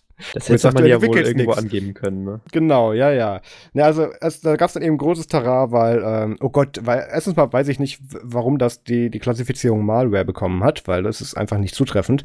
Ähm, und da haben sich dann eben die ganze Zeit hingestellt und gesagt, ja, der Store ist nicht sicher und oh Gott, oh Gott, das ist jetzt Canonicals Ende und so. Also ähm, erstens mal mit der Finanzierung dahinter, da kann noch so viel schief gehen, Canonical kriegst du nicht mehr weg. Das ist erstens mal ein Fakt. Das zweite ist, da das eben keine Malware war, ähm, genau, wo sie sich noch drüber beschwert haben, ist, dass, dass, dass der Store ja keine Security Police hätte. Wo man dann wirklich dann den Leuten erklären muss, also sorry, wenn da irgendwo vier Zeilen Code mit drin stehen, die, die nicht ganz klar, die, die nicht ganz klar etwas tun, wo das Snap Confinement den, das, das verhindert, das kannst du natürlich auch nicht automatisiert erkennen. Und ähm, der Snap, wo eben dann dieses Spiel und die eben dieser Miner mit drin war, der hat alle Berechtigungen erteilt gehabt, die er, da, die er gebraucht hatte. Die waren im Snapcraft.yaml, waren die alle definiert, damit er funktionieren konnte. Ähm, also im Prinzip, die Software hat genau das getan, was sie tun sollte. Da hilft ja auch kein Confinement gegen, da hilft ja auch, beziehungsweise Confinement schon, aber da hilft ja auch in dem Fall keine Store Policy oder sowas, weil, weil die App halt genauso funktioniert, wie sie es tun sollte. Also das ist nicht irgendwie, dass, dass da jetzt Snaps dir da irgendwie bei helfen oder so, weil ganz ehrlich, du kannst einen, einen Bitcoin-Miner kannst du in dem Fall nicht erkennen, außer an der CPU-Auslastung. Also das. Ähm, ja, und da hat sich ja auch getan. Also der genau. ähm, war ja auch absichtlich so eingestellt, dass man ihn nicht finden kann. Genau, der, der war auch relativ kreativ versteckt, wie, wie mir gesagt wurde. Ja. Ähm, zu dem Punkt, wo Leute gesagt haben, ja, es gab dann auch so Schlagzeilen mit Canonical reagiert endlich auf, auf Malware, Malware, ich sag immer Malware, kann man noch verschicken, Malware im Snap Store. Ähm, wo man dann auch sagen muss, also das Ganze wurde an einem Wochenende erkannt. Das ist anscheinend, ist das Samstag irgendwie einem aufgefallen oder Freitagnachmittag ähm, und hat dann auf GitHub tatsächlich, anstatt sich hinzustellen und daraus einen Tweet zu machen, Gott sei Dank hat er einfach auf GitHub dann unter der, äh, ich glaube, das war Canonical Websites, hat er dann eben einen Bug-Request aufgemacht, wo er gefragt hat, hey, wo kann man denn potenziell gefährliche Snaps melden bei euch? Mhm. Und hat da eben dann auf diesen Snap verwiesen, ähm, beziehungsweise auf, auf die drei, vier anderen Snaps von ihm, die auch von dem gleichen Maintainer waren. Und ähm, dann ist erstmal tatsächlich bei Canonical, bei dem ganzen Web-Team und bei dem ganzen Snap-Team überall die Telefone losgegangen. Was man sich so vorstellen musste, dass das, äh, ich, ich hatte sowohl an dem Abend mit, mit Alan als auch mit Wimpy dann nochmal ein Hangout. Ähm, als Alan Pope diese Nachricht erreicht hat, war er gerade mit seinem Sohn Sam beim Fußballspielen im Park. Wimpy war gerade mit seiner Tochter irgendwo im Wald spazieren. ähm, und das andere, der, der restliche Security-Team hat dann versucht, eben die anderen Leute aus den anderen Zeitzonen aus dem Bett zu kriegen, damit man sich auf eine Lösung einigen konnte. Und ähm, das ging auch tatsächlich sehr schnell. Die erste Reaktion war tatsächlich, glaube ich, irgendwie nur ein paar Stunden, nachdem es gemeldet wurde, dass diese App sofort aus dem Store verschwunden ist, dass man sie nicht mehr installieren konnte. So, das heißt, du hast jetzt erstmal die unmittelbare Gefahr gebannt gehabt damit. Natürlich lief die App noch so weiter auf den Geräten, wo sie bereits heruntergeladen wurde. Und dann hat Canonical was sehr Interessantes gemacht, beziehungsweise das ja. Snapcraft-Team, was auch was, was so ein bisschen eine heiße Nummer war. Da muss man nämlich ganz genau abwägen. Ähm, sie sind hingegangen und haben gesagt, wie kriegen wir es denn jetzt hin, dass die vorhandenen Installationen, ähm, also die, die, Leute, die sich bereits dieses Spiel mit dem Miner eben runtergeladen haben, wie kriegen wir das denn hin, dass die da jetzt eine saubere Variante von dem Spiel bekommen, ohne den Miner? Und da sind dann eben äh, Poppy und Wimpy hingegangen, haben sich den Code von dem Spiel angeguckt, haben diese Zahlen mit dem Mining-Script rausgenommen, haben nochmal einen kompletten Code-Audit gemacht und haben dann eine aktualisierte Variante als Update davon in den Store gestellt. Das heißt, automatisch haben sich dann alle Leute, die dieses Snap bereits installiert haben, dann die neue Variante ohne den Miner gezogen. Und damit hat man das im Prinzip gebannt. Aber im Endeffekt ähm, haben sie ja damit sozusagen den äh, User aus der Verantwortung. Also den, den, den Entwickler aus der Schleife genommen und einfach mal deren äh, dessen das, Repository überschrieben. Das ist genau das, meint, was, ich, was ich meinte mit, das ist eher, das ist, das ist schwierig zu sehen und muss man ein bisschen auch, bisschen auch diskutieren. Aber ich sage, sie haben ganz klar natürlich, da das Ding nicht das gemacht hat, was es in der Beschreibung getan hat und tatsächlich dann auch ähm, gegen ein paar andere Store-Policies verstoßen hat, ähm, finde ich, ist es in, in Canonicals beziehungsweise in dem Snapcraft völlig in der Verantwortung hinzugehen, zu sagen, hey, wir lösen das jetzt und beheben auch gleichzeitig den Schaden, den es bereits auf einem System angerichtet ange, äh, mhm. hat. Also das finde ich in dem Fall schon gerechtfertigt. Da, äh, Snapcraft kann natürlich nicht hingehen und sagen, wir gehen jetzt mal bei XY-Applikationen äh, hin, die uns nicht gefällt und machen da eine Änderung, ohne dass der Maintainer das mitbekommt. Der Maintainer wurde sofort von diesen, von diesen Snaps, wurde sofort von, von der Plattform gesperrt ähm, und dann war es im Prinzip nur noch die Schadensbegrenzung, die sie da gemacht haben. Ähm, und, und da würde ich jetzt noch mal ganz gerne sagen, da hilft eine, eine Store-Policy Policy natürlich nicht gegen, weil ähm, der, ich glaube, dieses Spiel brauchte irgendwie zum Starten wegen dem vollen Zugriff auf den Home-Plug. Es brauchte halt natürlich eine Netzwerkverbindung und, und arg viel mehr braucht so ein Bitcoin-Miner auch nicht. Das ist echt Zumindest Problem, wenn der CPU basiert ist. Das heißt, Verbindung und Home-Plug hat fast jedes Spiel, genau, äh, jeder, jeder Snap. Alles. Und selbst wenn es nur was ist, wo du sagst, hier auf der About-Seite wird ein Link angezeigt eben oder wird irgendwas aufgelöst oder wird irgendwo nochmal eine Information nachgeladen. Natürlich brauchen die da Netzwerk. Also das, das kannst du nicht verhindern, sowas. Und das Gleiche hat ja auch mit einer Regelmäßigkeit, ähm, weil sie eben keinen manuellen Code-Audit machen, hat natürlich auch der, äh, der Mac App Store, das hat natürlich auch der Google Play Store, das haben das, das hat so ziemlich jedes andere Store-System. Und jetzt hat es dann eben mal das Snap, äh, das, den Snap Store erreicht damit. Ähm, aber so, so sehr wie das Leute, äh, manche Leute in ihren Artikeln dann eben aufgebläht haben, finde ich, muss man die Geschichte auch nicht machen. Und Canonical hat in meiner, meiner Ansicht nach schneller reagiert als alle anderen. Das wäre bei allen anderen Firmen wäre das bis Montag liegen geblieben. Was ich ganz interessant finde, ähm, der Snap, der da in Frage war, oder einer von den beiden Snaps, die da in Frage waren, mhm. ist ja eine Version von 2048, diesem Schiebepuzzle-Game. Mhm. Ähm, und äh, der, der Publisher ähm, vom Snap ist jetzt nicht mehr der ähm, Original-Publisher, sondern der ist jetzt Snap Quarantine, also Quarantäne-Snap-Team sozusagen. Ja.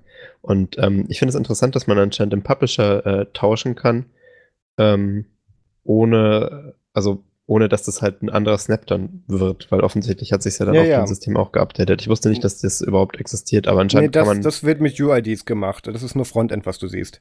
Ah, spannend. Also, also das, das kann man schon machen. Das macht ja aber tatsächlich auch Sinn, weil was machst du, wenn ich habe mich ja zum Beispiel auch, ich habe ich habe gerade letzte Woche erst mein Ubuntu One Login geändert, da hat sich dann auch mein Username angepasst und so.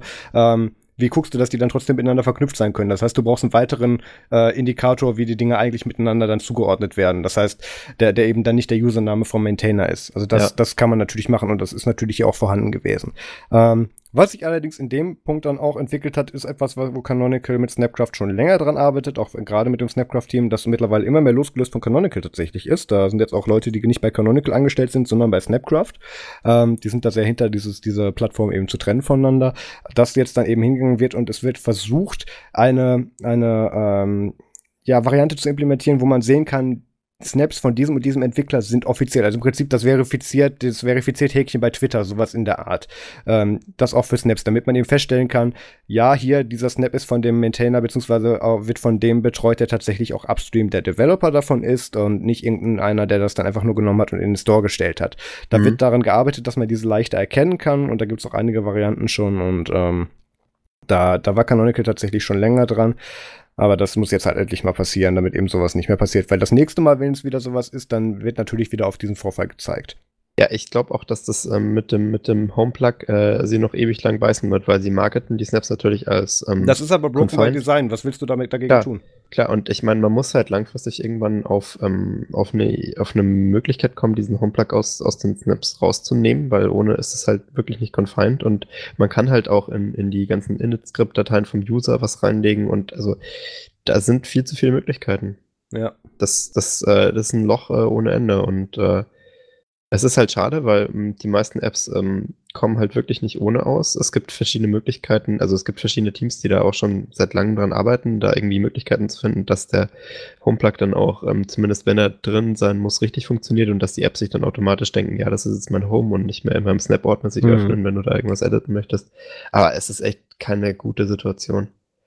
Genau. Ähm, was ich auch noch gerne anfügen möchte, ist, dass der ähm, dass dieser Snap, beziehungsweise die Snaps, wo denn in dieser Miner mit drin war, ähm, auch als proprietär im Store standen. Das heißt, du musstest gar keinen Link zu dem Quellcode angeben und dementsprechend ja. wurde der eben auch nicht gescannt oder es wurde kein Audit gemacht. Dann kannst du die Dinge halt natürlich auch nicht erkennen. Nee. Aber da liegt die Schuld dann nicht beim Store. Ähm, ja, also es ist halt, ähm, es ist halt blöd, weil ähm, das, der, das, der Snap war confined. Das ist auf jeden Fall kein Snap, von dem man erwartet hätte, dass sowas Gefährliches macht als normaler User. Genau. Ähm, und ich glaube, das ist auch der Grund, warum das, also ich meine, wenn du einen Snap mit Classic-Modus installiert, dann ist ja klar, dass der alles der wird, im Endeffekt der, kann. Genau, und der, aber die Classic-Snaps werden auch Line by Line, wird ein Code-Audit gemacht von Snapcraft. Eben, also das ist, äh, das macht ja auch Sinn, weil die sind ja auch recht gefährlich. Klar. Und ähm, aber Wenn du aber hingehst und eine Anwendung als proprietär hinstellst, das heißt, du äh, stellst eine, eine Applikation für Linux in den Store, die dann aber eben, wo nicht der Quellcode eingesehen werden kann, dann kannst du halt auch mit den Automatismen und dem Codecheck, der dahinter ist, eben auch dann schlecht was erreichen, weil Klar. auch natürlich hat der Snapcraft Store auch dann eben einen, einen Security-Check mit dran, der guckt, dass wenn man die Applikation ausführt, der natürlich auch nur da anklopft, wo es eben die Plugins, die man im Snapcraft.yaml definiert hat, dass er auch nur das machen kann, was er, oder dass er nur das macht, was er auch darf. Und glaub, wenn du dann eben hingehst, einen proprietären Snap erstellst, von dem du den Quellcode nicht bereitstellen musst, der im Prinzip mit den Berechtigungen sich einmal alles geholt hat und dann auch noch nicht eben mit dem Code-Audit überprüft werden kann, dann kann man den halt auch nicht erkennen. Also äh, das, das wäre nicht zu verhindern gewesen. Aber ich glaube, das ist, das ist im Endeffekt ein Marketingproblem, ähm, weil Inwiefern? du hast, du hast, ähm, naja, weil, weil Snaps werden ja gemarketet als äh, confined und auch wenn sie proprietär sind, dann können sie halt nicht dein ganzes System im Endeffekt zerlegen. Ähm, und also ich möchte nicht zu sehr auf dem Homeplug rumhacken, aber im Endeffekt ähm, ermöglicht er halt schon äh, ultra viele Geschichten, ähm, äh, sowas wie den Miner. Und ich glaube, was wirklich sinnvoller wäre, wäre dafür langsam mal ein Berechtigungsinterface einzubauen und den manuell zu enablen. Weil klar, die meisten Apps funktionieren nicht ohne das Teil und das ist nochmal eine User-Barriere, aber man könnte ja schon mal drüber nachdenken, warum so ein Spiel äh, wie 2048, was ja jetzt überhaupt keinen Zugriff aufs Dateisystem braucht, sondern wunderbar seine Save-Dateien auch im eigenen Snap-Ordner ablegen könnte, einen Zugriff auf den Homeplug braucht. Das gibt also, es schon. Wenn du ja, ja, aber das Gnome ist nicht beim HomePlug standardmäßig aktiviert. Also das müsste eigentlich äh, bei der Installation gefragt werden, wie bei den spezielleren Plugs ja schon der Fall. Ja, das, das meine ich jetzt nicht. Du kannst aber hingehen und jede einzelne Berechtigung von einem Snap geben bzw. entziehen. Du kannst einfach in Gnome Software, hast du da einen Reiter, wo ja, du genau. die Settings von dem anschauen aber kannst. Aber ich würde mir wünschen, dass HomePlug nicht äh, Autoconnect wäre. Also, dass der halt manuell verbunden werden müsste, dass man halt nochmal nachdenken kann, hey, macht das denn hier gerade Sinn? Weil das Spiel braucht den definitiv nicht. Also das kann mir keiner erzählen, das, das ist total überflüssig. Doch, doch, der braucht Fontzugriff. Das, aber das, das Problem muss man anders lösen. Also da, ja, natürlich muss man das anders lösen, aber er ist aktuell so eben, du kannst halt nicht hingehen und sagen, hier, wir möchten jetzt hier ein Paketformat machen, übrigens, ihr müsst alles anders machen ab jetzt. Ja, und wir können klar. mit vorhandener äh, Infrastruktur soweit ich weiterarbeiten. Das geht natürlich nicht. Das ist eine Zwischenlösung, aber da wird dran gearbeitet. Ja, also ich hoffe mal, dass das mit den Fonts, das ist ja ein Riesenproblem. Das äh, ist zum Beispiel auch äh, bei LibreOffice so ein Ding, weil ähm, äh, da, da können manche äh, Teile vom Programm werden anscheinend in einem äh, versteckten Ordner abgespeichert, die dann halt crashen, sobald ähm, man den LibreOffice Snap verändert, weil der Snap halt äh, keinen Zugriff hat auf versteckte Dateien, weil das ist ja so eine Spezialfähigkeit vom Homeplug, dass dann die versteckten Dateien sozusagen nicht ausgelesen werden können. Aber LibreOffice braucht halt ein paar versteckte Dateien, die es selber anlegt. Totales Chaos, also mhm. Katastrophe. Aber das ist halt das Problem, weil das alles so lange nicht standardisiert wurde und ich finde es echt gut, dass man sich da mal langsam drum kümmert, so eine Art Confinement aufzubauen und den Entwicklern auch beizubringen, hey, wir sollten vielleicht mal nach Regeln spielen und nicht überall in Dateien abspeichern und so Kram mhm. und dann wird, wird ja, sicher genau. irgendwann besser. Das, das wird ja, das, das ist ja genau das, was eben dann auch mit Snaps eben verbessert werden soll. Ja. Ähm, ich würde sagen, bleiben, bleiben wir bei schlechten Sachen. Nachrichten. Genau, kaputte Sachen. Da könnte man eigentlich den Podcast auch so nennen. Ähm, Genau, was ist denn noch die Wochen so kaputt gegangen? Ja, äh, also das, das ist, glaube ich, schon ähm, passiert äh, vor der Aufnahme vom letzten Podcast. Äh, da ging es auf jeden Fall schon, schon durch die Dörfer. Äh, mhm. und, und wir reden jetzt über E-Fail, ähm, denn E-Fail ist äh, ein, ein tolles, ein tolles äh, Logo versehender ähm, Exploit 2038, also Mhm. Der x-te der, der Sorte, äh, auch toll tituliert. Ich glaube, der Name kam erst ein bisschen. Nee, doch, der war von Anfang an dabei. Äh, auf jeden Fall geht es darum, dass, ähm, dass, dass der, also der Exploit wird zumindest gemarketet als eine Schwachstelle von ähm, PGP. Ähm, und, und. Ja. Und das ist äh, im Endeffekt ein Exploit, der ähm, der bei, äh, bei, also sagen wir mal, ich, ich versuche es mal kurz zu erklären. Also im Endeffekt, du hast äh, Teilnehmer A und Teilnehmer B und ähm, Teilnehmer A ähm, schickt Teilnehmer, Teilnehmer B eine verschlüsselte E-Mail mit PGP, so wie man es ja machen sollte und ich hoffe, ihr verwendet es auch alle. Ähm, mhm. ähm, und ähm, wenn man diese verschlüsselte E-Mail schickt, dann äh, sagen wir, es sitzt irgendwie böse, die böse Eve dazwischen und äh, die klaut sich halt die Mail, bevor sie ankommt, was ja im Internet durchaus möglich ist. Ähm, und äh, nimmt die sich dann und ähm, lässt den Krypto, den, den Schlüssel, äh, den verschlüsselten Text einfach so wie er ist und äh, schreibt da halt oben äh, dran noch so ein paar Zeilen HTML-Gedöns, ne? Ähm, aber die Mail an sich bleibt so wie sie ist. Ähm, drumherum ist auch alles äh, ganz normal und der Kryptotext, also keine, keine auffälligen Veränderungen, äh, bis auf so ein bisschen HTML. Ähm, und dann äh, schickt sie sozusagen weiter. Der äh, Teilnehmer B empfängt äh, die Mail und ähm, macht sie dann auf. Äh, und dann kommt der dumme E-Mail-Client daher und versucht das HTML zu rendern. Äh, und beim HTML-Rendern ähm, äh, kriegt das dann hin, den gleichzeitig die, die, Mail zu entschlüsseln. Und da da so eine URL drin ist ähm, in dem in dem HTML-Header, das die böse Eve eingebaut hat, ähm, äh, denkt dann der HTML-Renderer, ähm, dass äh, der verschlüsselte, der entschlüsselte, der jetzt entschlüsselte Text, weil der E-Mail-Client hat den Text entschlüsselt, als du ihn bekommen hast, ähm, dass der entschlüsselte Text jetzt Teil ist von einer äh, Image-URL. Ähm, und äh, dann versucht der dumme äh, E-Mail-Client diese URL zu öffnen ähm, weil er das automäßig ausführt und äh, dabei ähm, äh, greift er sozusagen auf einen Webserver zu, äh, den halt der Angreifer sozusagen definieren kann. Also Eve sagt dann halt, hey, ich möchte hier auf http-böseeve.com ähm, da, äh, dass, dass du da drauf zugreifst. Und äh, nach dem http äh, böseeve.com steht dann im Endeffekt der komplette entschlüsselte Text der Mail. Und äh, die Anfrage kannst du dann auf deinem äh, böse Eve äh, äh, Server dann sehen und weißt dann sozusagen den komplett entschlüsselten Text der Mail, äh, die du da bekommen hast.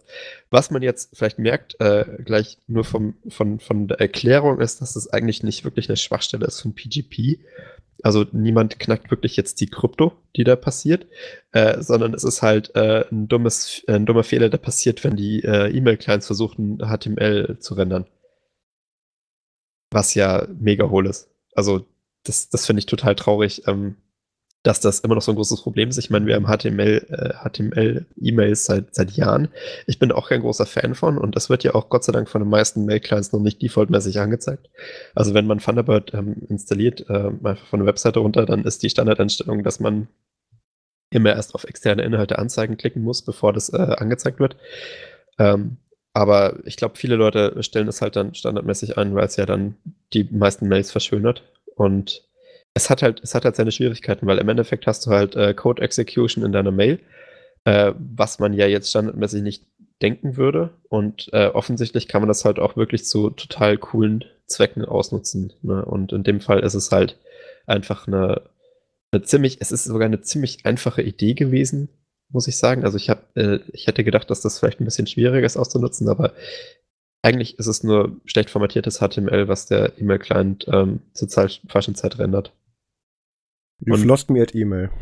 Ja, ähm, ich, ich, ich scroll nebenher auch noch die Seite durch und im Prinzip, du brauchst dann ja trotzdem Access, also Zugriff zum Postfach, damit du dann überhaupt mit dem exfiltrierten Entschlüsselungscode was machen kannst. Also ähm, das es ist im Prinzip einfach nur ein, ein kein Fehler der Verschlüsselung, sondern wirklich ein Fehler, wie du gesagt hast, in der Implementierung ja. bei den bei den entsprechenden ähm, Clients. Und es wurde halt auch ein bisschen falsch gemarketet, weil wenn man auf der AI-Seite runterscrollt, extrem falsch gemarketet. Da kommt ja dann als erster Tipp, hey, schalt doch die Verschlüsselung aus. Mm.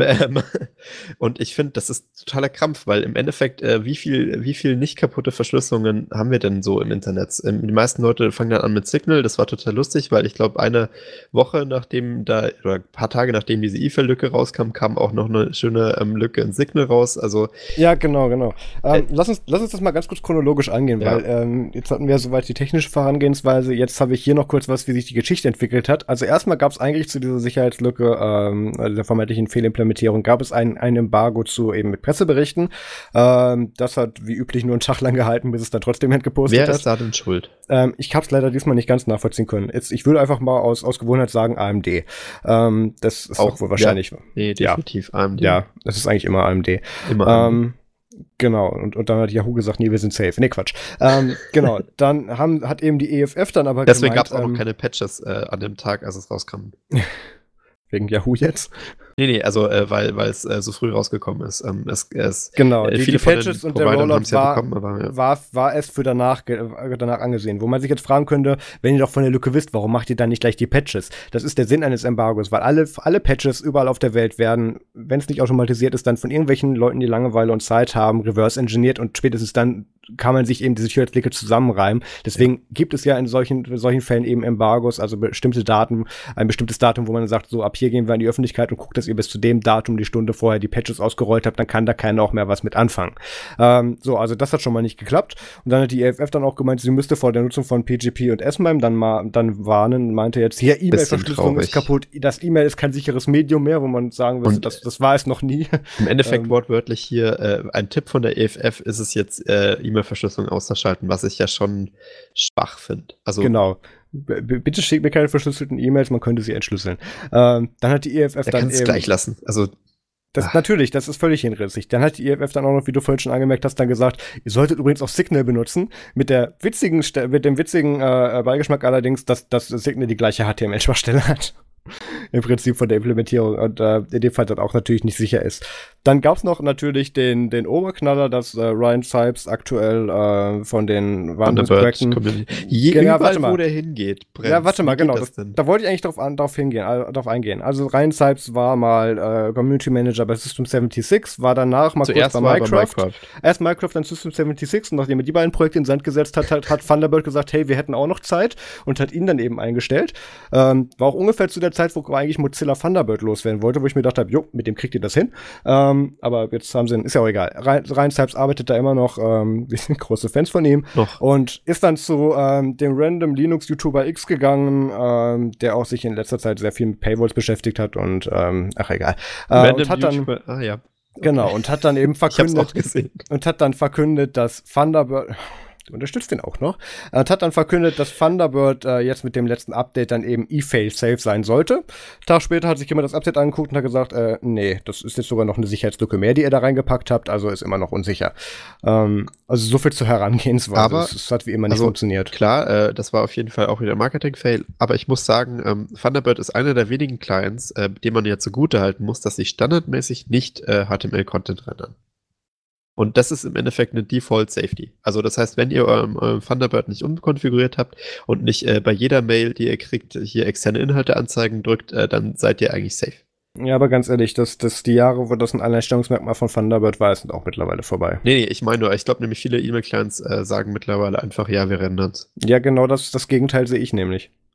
Das, die, das die, ja, also ich, ich kenne, ich arbeite ja mit viel mit Third-Party-Clients und ja. das, ist, das ist eigentlich mittlerweile Standard. Was ist denn bei Outlook der Standard? Das kommt darauf an, ob es eben detektiert wird, dass es im Prinzip eine Massen-E-Mail oder von einer Mailingliste ist. Dann wird das natürlich auch deaktiviert und ab einer bestimmten Aha. Menge von, von Links in einer HTML-E-Mail wird das auch standardmäßig geblockt. Also das ist kein Alleinstellungsmerkmal. Da ist sogar, wo ich sage, dass bei Outlook da eine recht intelligentere Automatik drin ist als bei Thunderbird. Ähm, ja, also ich glaube im Endeffekt, ähm, klar, das ist, äh, das ist ein großes Problem. Ich weiß auch nicht, warum sie, ähm, also wer, wer verschickt denn verschlüsselte Mails mit HTML? Niemand. Eben, da könnte man wir, einfach wir, sagen, wir, wenn da Cyphertext drin ist, dann machen wir einfach kein HTML. Wir können auch HTML rausnehmen. Es ist uns so gut wie keiner, also sagen wir es mal so, wenn, wenn ihr nicht bewusst was mit SML ja, oder PGP so gemacht habt, seid ihr von dieser Lücke nicht betroffen. Weil ähm, ja. das, das, es, es ist nirgendwo Standard so gut wie nirgendwo und, und bei dem, bei denen, wo Standard ist, das ist dann wirklich dann die Randgruppe oder die, diese kleine Nische, die dann da bedient wird. Ähm, also es, das ist jetzt nichts Großartiges. Weil es, es nur, es verschlüsselt eh so gut wie niemand. Ja, das, das so, sollten ja Leute machen. Es wird jetzt auch einfacher. Es gibt ja viele ähm, coole Entwicklungen. Also Nickmail 2.0 haben wir, glaube ich, schon mal besprochen. Mhm. Und ähm, das, das Ja, aber es ist auch nicht ready, ist auch nicht ready für den Massenmarkt. Also das, das, nee, ist, das ist zu Recht diese Nische.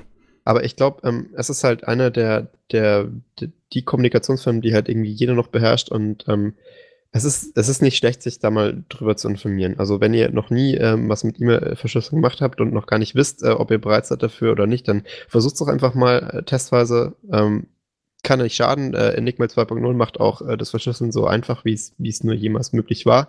Also wenn, ähm, das, das erkennt auch automatisch, ob ihr schon Schlüssel miteinander ausgetauscht habt und verschlüsselt dann defaultmäßig. Also man muss sich da echt weniger Sorgen drum machen. Ähm, auf jeden Fall mal ausprobieren, aber also ich würde sagen, äh, wie die meisten reagiert haben und gesagt haben, ja, dann verschlüsselt halt nicht. Das ist auf jeden Fall nicht äh, Sinn der Veranstaltung. Und was, was ich halt aber auch zweifelhaft finde, ähm, aber das ist vielleicht auch so ein bisschen wieder so eine Mindset-Geschichte, ähm, wenn ihr sichere Kommunikation haben wollt, dann nutzt keine E-Mail, weil das war noch nie sicher. Ähm, diese Sicherheitslücke betrifft jetzt hier nur die paar Prozent, die gedacht haben, sie machen sich damit sicher, was sie dann auch im Endeffekt nicht waren. Also, ähm, das ist ich weiß nicht. Ich finde, für, für sichere Kommunikation sollte man auch keine E-Mail benutzen. Und egal, egal unter welchen Umständen. Brieftauben. Ja, nicht mal das. Die kannst du ja noch besser unterwegs abschießen. Es gibt keine Möglichkeit. Ja. Aber im Endeffekt. Also es äh, gibt natürlich, es gibt keine sichere Kommunikation, aber, aber E-Mail ja. ist halt schon gar nicht. Ja, aber ich finde, äh, von, von den Möglichkeiten, die man hat und äh, von der Lebenszeit von den verschiedenen Projekten ist, glaube ich, äh, PGP ähm, die. Das, was am, das am, was am längsten jährlich nach Spenden schreit, ja. Ja, und, aber ich muss auch sagen, PGP ist eine der wenigen Sachen, ähm, wo man sich eh, wo man sich eigentlich immer noch ziemlich sicher ist, dass es keiner knacken kann. Ja, das ist es ja. Das Protokoll ist in Ordnung. Die Implementierung war scheiße. Alles ja, wie immer. Klar, aber die Implementierung war ja nicht PGPs Fault, weil die bauen ja keine E-Mail-Clients. Genau, genau. Also die, die, die, der, der, gut, das hilft aber dem End-User nichts. Der Stand, nicht. der, der, der Standard und, das, und dieses Zertifikat, äh, nicht gar nicht war, die, der, dieser Stand und dieses Protokoll, dieses, mit dem ist soweit alles in Ordnung.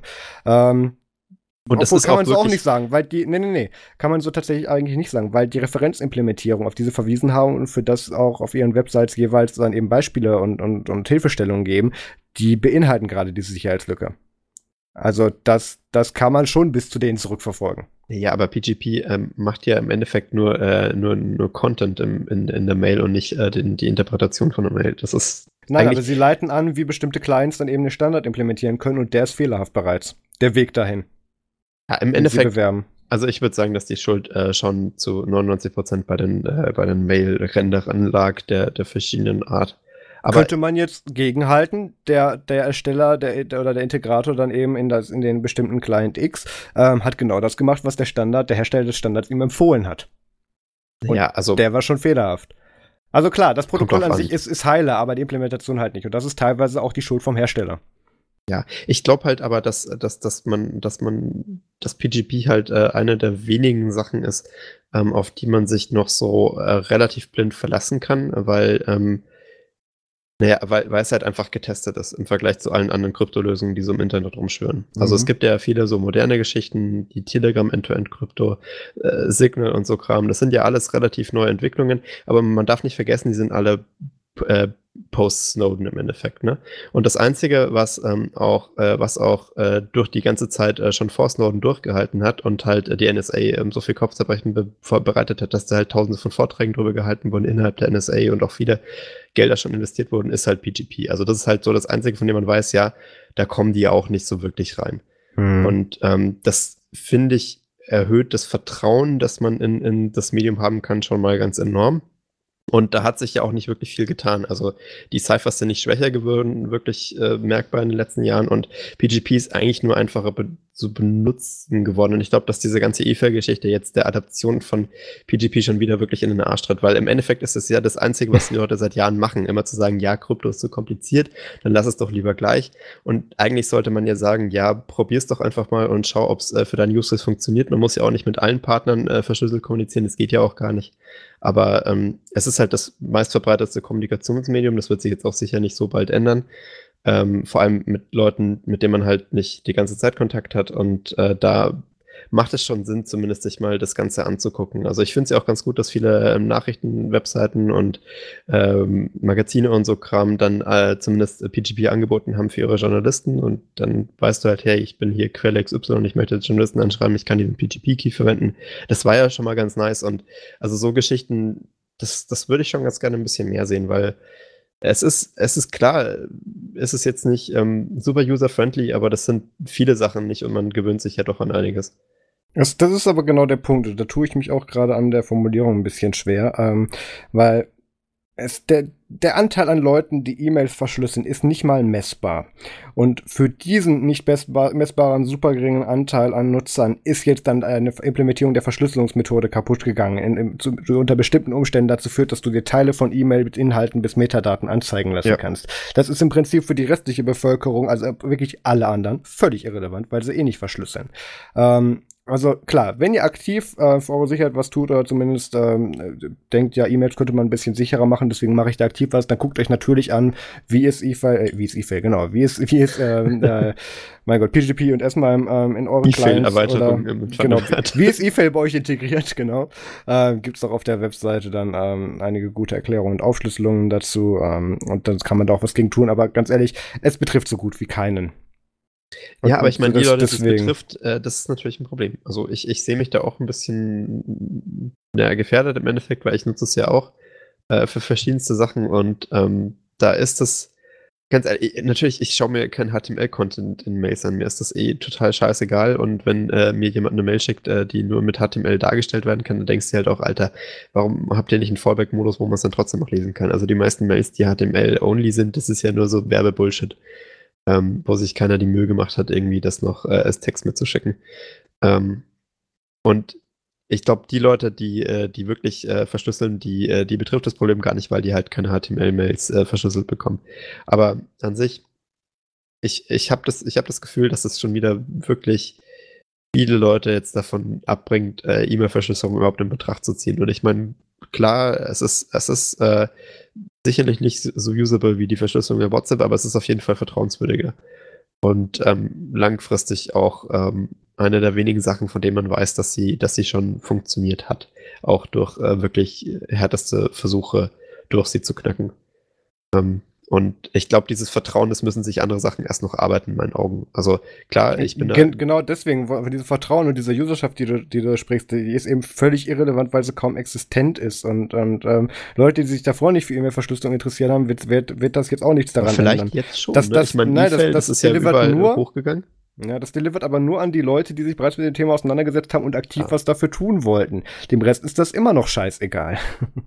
Ach ja, aber ich glaube, also man sollte schon, man sollte schon ähm, auf jeden Fall ein bisschen mehr über E-Mail-Verschlüsselung auch informieren. Es ist, es ist eine wichtige Sache und es benutzen halt die, es ist ja immer noch eigentlich äh, so für wichtige Kommunikation das, das Mittel der Wahl, also jetzt halt zwischen Parteien, die sich jetzt nicht gut kennen, als dass sie einen Messenger hatten untereinander. Und ähm, ich finde es alternativlos. Also E-Mail-Verschlüsselung muss, muss schon auch im größeren Umsatz, äh, Umfeld auch mal auch mal mehr genutzt werden von, von großen Organisationen und so Kram. Wird es, wird es. Ich, ich bin ja bei, bei Größen wie ThyssenKrupp, Daimler, BMW und so weiter, bin ich ja, und, und Bosch und vor allem bin ich ja überall mit drin. Die benutzen auch verschlüsselte E-Mail-Kommunikation. Und die geht auch in userfreundlich, aber das ist nicht PGP oder S-MIME. Echt, was nehmen die denn? Die lässt sich, ja, das werde ich dir jetzt hier bestimmt nicht sagen, was die einzelnen Unternehmen da nehmen. Ähm, es gibt da verschiedene Möglichkeiten, wie man da was machen kann. Das gibt es super, freund, super benutzerfreundlich in Outlook zu integrieren. Also das ist, ähm, das, das ist für mich ein klassisches Open-Source-Projekt-Problem, dass man gedacht hat, ja, hier von Nerds an Nerds geschrieben, der Rest der Welt muss es ja nicht verstehen und sich dann beschweren, dass man aus der, aus der Lücke nicht rauskommt. Na gut, aber ich meine, an sich ist ja die einzig, Vertra also sagen wir mal, äh, wenn du, wenn du weißt, dass deine E-Mail sozusagen gegen den Rest der Welt steht, ähm, dann, dann ist Open Source Verschlüsselung ja die einzig gültige. So rein praktisch gesehen. Und da ist äh, PGP Das- halt relativ alternativlos. Ja, das, das ist aber wieder auch, glaube ich, ein bisschen Weltbild. Also, das, das, das, diese Argumentation würde jetzt bei großen Unternehmen, die irgendwelche natürlich nicht, bei großen machen, Unternehmen ist das absolut scheißegal. nicht greifen. Die verlassen sich halt auf ihre eigene Krypto, aber ähm, Nein, auch das nicht. Das, das ist schwierig, aber das, das wird tatsächlich sein. Das ist auch, das ist tatsächlich auch ein Grund, warum wir tatsächlich auch unsere Shows erweitern wollten, auch mit Leuten, die so ein bisschen anderes Weltbild haben. Ähm, ähm, wir kennen ungefähr nur das, was wir sehen. Und ich weiß nicht, in wie viel Enterprise-Unternehmen du bereits gearbeitet hast, mit irgendwie ab 40.000 Mitarbeitern oder so und dann mit deren IT und Umständen vertraut bist. Ähm, aber relativ äh, überschaubar. ja, eben. Und, und ähm, deswegen werden wir da auch eine ein bisschen andere Ausrichtung haben. Aber wir hängen jetzt schon viel zu lange an, die, an dieser E-Fail-Geschichte. Das wollen wir weitermachen? Ja, das wird ja alles nur noch schlimmer. Genau, bleiben wir bei Good News. Es ist mal wieder was kaputt gegangen. Alles kaputt diese Woche. Ach, Grusel. Mach Oh nein. Anscheinend, äh, anscheinend hat, ähm, hat äh, es, es gibt ein Uncloud-Forum Mhm, Für mich auch eine Nummer Neuigkeit. eins, genau. äh, und äh, dieses Uncloud-Forum äh, wurde jetzt geowned äh, mit, mit einem schönen, mit einem schönen Datenbank-Leck. Ähm, der Klassiker hatten wir ja schon bei mehreren äh, tollen Community-Foren in den letzten Genau, Jahren. das Mint-Forum. Irgendwann hat es auch das Ubuntu-Forum mal erwischt. So die üblichen Sachen. Ja, äh, das Einfallstor natürlich der Admin-Account. Wie immer. Puh, wer hätte das gedacht? Nee, beim letzten Mal waren es ja tatsächlich äh, Plugins, ähm, die veraltet waren auf den Foren, beim Ubuntu-Foren zumindest. Ja, genau, da war es das, ja. Ja, also äh, schöne, schöne Geschichte wieder. Im Endeffekt, ähm, also wenn ihr auf dem OnCloud-Forum mal aktiv wart, ähm, drüber nachdenken, das Passwort zu ändern, ist keine schlechte Sache. Ähm, soweit ich weiß, ist äh, es sind, äh, sind äh, die Mitglieder Daten davon gekommen, die Passwörter sind äh, angeblich gehasht. Ähm, es ist aber nicht bekannt, äh, welche Hashes da verwendet wurden. Also wenn ihr das MD falsch gehasht, gehasht habt, dann seid ihr wahrscheinlich jetzt schon verloren. Ähm, und Es gibt auch ein Update dazu. gibt's Ja, bist du auf dem Link? ja. Ach so, okay, es gab keinen Missbrauch. Naja, Der Hacker hat gegenüber OnCloud versichert, dass er die Datenbank bereits gelöscht hat und es keinen Missbrauch gab. Ja, dann. das, äh, das, das finde ich äh, Dann ist ja gut. ge- gewagt. äh, ich würde der Sache trotzdem nicht trauen und trotzdem mein Passwort ändern, aber ich meine, wenn so ein netter Hacker dann sagt, ja, ich habe sicher nichts Böses gemacht damit, dann gerne. Ähm, das äh, ist vielleicht auch nochmal ein guter Zeitpunkt, um PSA-mäßig zu sagen, benutzt Zwei-Faktor-Authentifizierung, wenn ihr könnt. Ja, bitte. Das ist nicht so schwer, ist auch relativ user-friendly und äh, hilft. Außerdem äh, natürlich keine Passwörter. Es ist, es ist derselbe Saum wie immer. Keine Es ist das, was wir immer sagen. Webseiten, ne? Ja. Also, das, das ist nicht so schwer. Passwortmanager sind toll. Ihr könnt auch euch irgendwie auch einen Random String immer ausdenken mit 64 Bit Byte Länge oder so. Da gibt's Möglichkeiten, aber ich glaube, ein Passwortmanager kann es einfacher. Ähm, alles ist besser, als äh, immer dasselbe Passwort zu verwenden und bitte tut's nicht. Ja gut, ich benutze tatsächlich kaum Passwortmanager, beziehungsweise äh, privat gar nicht, beruflich schon, aber weil ich ja privat auch für jeden Dienst eine andere E-Mail-Adresse habe. Das finde ich, äh, das finde ich übrigens echt cool. Also äh, ich habe erst vor kurzem Und, und tatsächlich bei den meisten auch random generiert. Ich kriege tatsächlich häufiger von irgendwelchen Webmastern dann Anfragen mit, ähm, wir sehen, du bist länger auf unserer Plattform aktiv, aber deine E-Mail-Adresse sieht nach Bot aus. Was machst denn du da? Ich sage, ja, ich, ich gucke nach meiner Sicherheit. Ich finde das aber echt cool. Ich habe auch vor kurzem gehört, dass äh, Linus Neumann äh, auch äh, verschiedene Mailadressen für jeden Service hat. Ja, ja, ja, ja, ich, ich mache das tatsächlich ähnlich. Das ist echt cool. Also ich muss sagen, ich meine, verschiedene Passwörter für jeden Service ist äh, ein Minimum Requirement, sollte man wirklich machen, aber verschiedene Mailadressen, das ist echt geil. Das Ding ist halt, ich will mit einem, ich will dann nirgendwo, dass du mit einem Passwort auf zwei verschiedenen Accounts reinkommen könntest oder mit oder E-Mail. Ich, ich will da keine Überschneidung haben, weil dementsprechend kann dann irgendwo mal dann irgendwie have I been pwned jetzt so die üblichen Sachen, kann dann von mir aus mal eine Adresse und ein Passwort verloren gehen. Das ist mir völlig egal, weil da hängt dann nichts anderes dran. Da muss ich nur Ja. den Service abschreiben oder im Prinzip da dann gucken, wie ich dann meine Daten wieder rausbekomme. Aber ähm, wenn ich dann eben wenn ich, wenn ich sehe, was gerade im Businesskreis dann auch mit, ähm, ja, äh, ich habe da einfach haben überall das gleiche Passwort genommen, hier der Post, und wo ich mir denke, äh, hallo?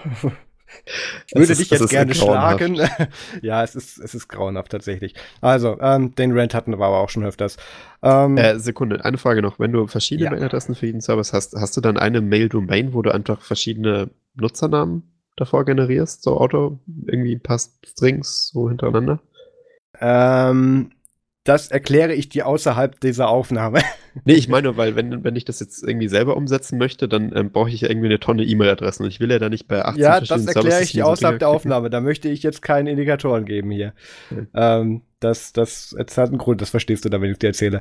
Ähm, Genau, dann lass uns mal zu Events kommen. Ähm, gerade weil ich ja aktuell in Berlin oder aktuell gerade in Stuttgart, aber nix, ab nächsten Montag wieder in Berlin sein werde, findet auch, ähm, also ich habe mir ja geguckt, anscheinend gibt's in Berlin auch einige große Open Source bzw. Mhm. Free Software Events und zwar unter anderem FOSS Backstage 2018 äh, findet am 13. bis zum 14. Juni 2018 in der Kulturbrauerei in Berlin statt. Habe ich schon ein Ticket für ähm, ist aus dem Grund spannend, weil da wieder die üblichen Keynotes und, und Vorträge gehalten werden, unter anderem von Leslie Hawthorne von Red Hat. Das ist die, die auch ähm, mit der äh, äh, mit Laurel letztes Jahr auf der FOSDEM, nee, dieses Jahr auf der FOSDEM die Community Stage eben moderiert hat. Ähm, Jan Christoph Borkert von Nextcloud ist da, Josh Paule wird natürlich auch, Florian Effenberg von der Dokument, von der, der, von der Document Foundation. Open Source Treffen München gegründet. Mhm, genau, also äh, Effenberg jetzt. Ja. Ja, genau. Effenberg hatte ich damals auch 2015 auf der Ubucon in Berlin schon getroffen, also der ist ja auch überall zu finden. Äh, Chris Lamb von Debian ist da, äh, Cornelius Schumacher von Suse ist da. Ich habe geguckt, Richard Braun ist nicht da, das heißt, ich darf kommen. Ähm, ich, oder warte mal, da haben die das geupdatet? Lass mich da eben mal ganz kurz durchscrollen. Äh, nee, nee, nee. Ähm, Warum heißt das, das Fast Backstage? Ich dachte, die stehen auf einer Stage. Ja, das ist mehr tatsächlich so daran gehalten mit dem Force Backstage, weil da eben viele Leute eben auch an, die an der exekutiven Stelle eben dabei sind, dann eben von dieser Tätigkeit von, äh, von der, vom Einsatz von Open Source Produkten im Businessbereich dann eben erzählen und da dann eben so Einblick geben. Deswegen heißt das Backstage. Ähm, Was ist alles schon auf einer normalen Stage steht. Ja, das, das Ein Ding lustiges Wortspiel. Schon, da gibt's auch wieder Workshops und so weiter. Das ganze Programm kann man sich auf force-backstage.de anschauen. Äh, das Problem ist, dass ähm, das normale Ticket, was man, das Standardticket, äh, was man erwerben kann, das kostet zwischen 330 und oh. 390 Euro. Ähm, oh. und, und selbst wenn du nachweisen kannst, dass du Student, äh, äh, Trainee, äh, oder, oder bis, bis, bis mit einer Behinderung unterwegs bist, kostet das immer noch 63 bis 75 Euro. Also das ist schon teuer. Ähm, ja, also über 63, 75 kann man diskutieren. Das ja, also das, das, das wäre für den Standardpreis okay, aber das, das sind jetzt hier ja, das sind auch noch nicht MWC-Preise, aber es geht in die Richtung. Ähm, gibt es das schon länger oder gibt es einen Grund, warum das so teuer ist? Äh, ich, ich bin mir gar nicht sicher. Ich glaube, einmal gab es das schon oder so. Warte mal, uh, About äh, ja, das ist, das ist, glaube ich, vom, vom, vom, vom Micro Summit ist das, glaube ich, irgendwie entstanden. Und das ist okay. jetzt eine Abspaltung davon. Davor war das irgendwie, Fox, Fox Backstage war davor irgendwie ein eigener Track von einer anderen Veranstaltung, wo sie jetzt ein eigenes Event draus machen. Mhm. Ähm, Genau, also ich werde da wahrscheinlich vertreten sein ähm, und, und kann man ja mal gucken, könnt mir gerne schreiben, wenn ihr da auch hingeht. Äh, es gibt auch keine Presseakkreditierungsmöglichkeiten, ähm, da unterscheiden die gar nicht. Also haben sie es schon sehr einfach gemacht, ich muss da mal gucken. Okay. Außerdem ein Ticket, wo es, äh, wo die Tickets zwar kostenlos wären, aber die alle bereits vergriffen sind, äh, ist das wie immer beworbene Vostok Live 2018, das Podcast Gathering ähm, und, und Live-Podcast-Aufnahmen-Event in, in London, findet immer noch am 9. Juni statt im The Harrison, das ist in der Nähe von King's Cross in London.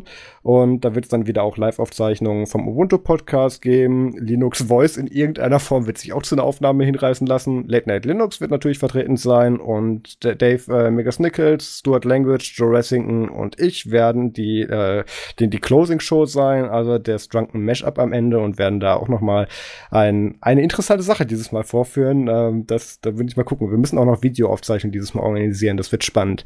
Ähm, Frage, kann man sich denn nicht auch äh, draußen vor dem Pub stellen und durch Fenster gucken? Da das Ding im Untergeschoss stattfindet, wird das schwierig. Also äh, nicht Untergeschoss, sondern Keller. Das ist natürlich blöd. Livestream genau. vielleicht? Ähm, könnte ich bestimmt organisieren. Aber nee, brauchen wir ja nicht, weil ich werde natürlich wie immer, oder beziehungsweise Joe wird audiotechnisch alle Shows aufzeichnen. Ich werde wieder für das Videoprogramm zuständig sein und dann werden wir das veröffentlichen.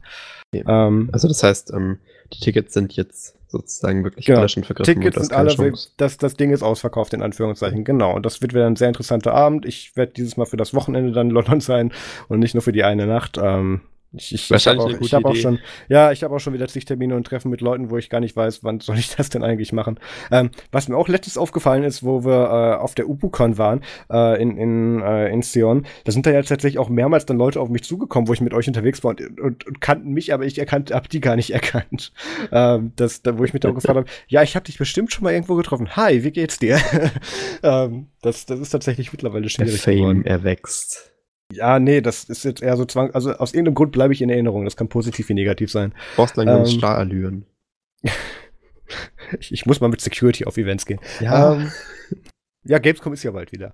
Ähm, dann hätten wir noch ein WTF der Woche. Und zwar hat äh, äh, der Papst verkündet, ähm, vergeudet keine Zeit mit, so mit sozialen Medien. Das hat er anscheinend irgendwie an, an die Nonnen kommuniziert, wo er dazu anhält, einen verantwortungsvollen und zurückhaltenden Umgang mit sozialen Medien zu pflegen. Und ähm, äh, ich, ich gibt es auch wie irgendwie ganz viele, tolle wie, mit wie Zitate. vielen Nonnen bist du befreundet auf Google Plus? Ich weiß es nicht, aber laut diesem Artikel gibt es weltweit etwa 38.000 Nonnen in Weniger, ich kontemplativen Orden, sagt Erzbischof. Ja, ja. Ähm, auf Google Plus, glaube ich, äh, so gut wie keiner. Also wenn Carla Seller jetzt nicht reinzieht, ist das, glaube ich, sogar die einzigste weibliche Person, die ich auf Google Plus habe. ähm, nee, gar nicht wahr. Jane Silver habe ich noch. Zwei. So, ähm, Es ist, äh, also, ich finde das, Also ich, Max, finde der ich- ich Papst find das- schon ich- sympathisch. ich wollte gerade sagen, du könntest jetzt Nonne werden, ne? ja, also jetzt, äh, wo er es gesagt hat, bin ich wirklich stark am überlegen. du, du könntest langsam mal über eine Umschulung nachdenken. Ja, ich meine, also, weil das ist ja auch ein sehr Such- ruhiger Beruf, such ich dir- gehört. Genau, such den Kloster mit WLAN und, und, und, und irgendwo, wo man aufnehmen kann und dann können wir das einfach so fortführen. Ich meine, die meisten Kloster werden jetzt auch sicher WLAN haben, wenn die äh, Non-Social Media nutzen wollen. Ja, ich mache mir eher um das Echo aussorgen bei der Aufnahme. aber das hat ja dann auch was, ähm, das hat ja dann auch wirklich was, was Ätherisches. Mit Nee, ätherische Gravitas. Öle war die Firma, wo ich Praktikum gemacht habe. Ja, also, also es hat dann halt schon, ähm, ich finde, das, das klingt schon cool, so richtig äh, mit, mit, mit kirchlichem Klang. Dann kommt meine Stimme auch mal mehr zur Geltung. Ja, ist ja nicht so, dass wir damit sonst, sonst auch Probleme hätten. ähm, genau. Ähm, außerdem, ein Feedback, was ich tatsächlich wieder auf Twitter hatte, das habe ich hier jetzt gar nicht reingenommen. Ähm, wurde ich gefragt, welcher Artikel denn der nächste ist, der äh, von dir äh, geschrieben wird, Max? Da kommt was. Aber sch- Ja, ja, das, das, äh, das, das höre ich ja mit einer Regelmäßigkeit. Das, Ach ja. das sehen die dann, wenn es soweit ist. Mhm. Weißt du, deswegen suche ich externe Autoren für uns. Ja, das, okay. das, ist, das ist ganz wichtig, äh, weil wenn man, wenn man zu viele Artikel auf einmal schreibt, dann haben die Leute natürlich die Erwartung, dass man jede Woche einen schreibt und so und man muss sich rar machen, wenn man, wenn man, wenn man gut ankommen will. Soll ich nachschauen, von wann dein letzter Artikel Ja, siehst du, die Rarität macht's. Absolut. Gut, dann lass mal zur MFG kommen, Max. Was, was hast du dieses Mal geschaut? Äh, erst erstmal ein PSA. Ähm, der Matthias hat es ja vorhin schon angespoilert.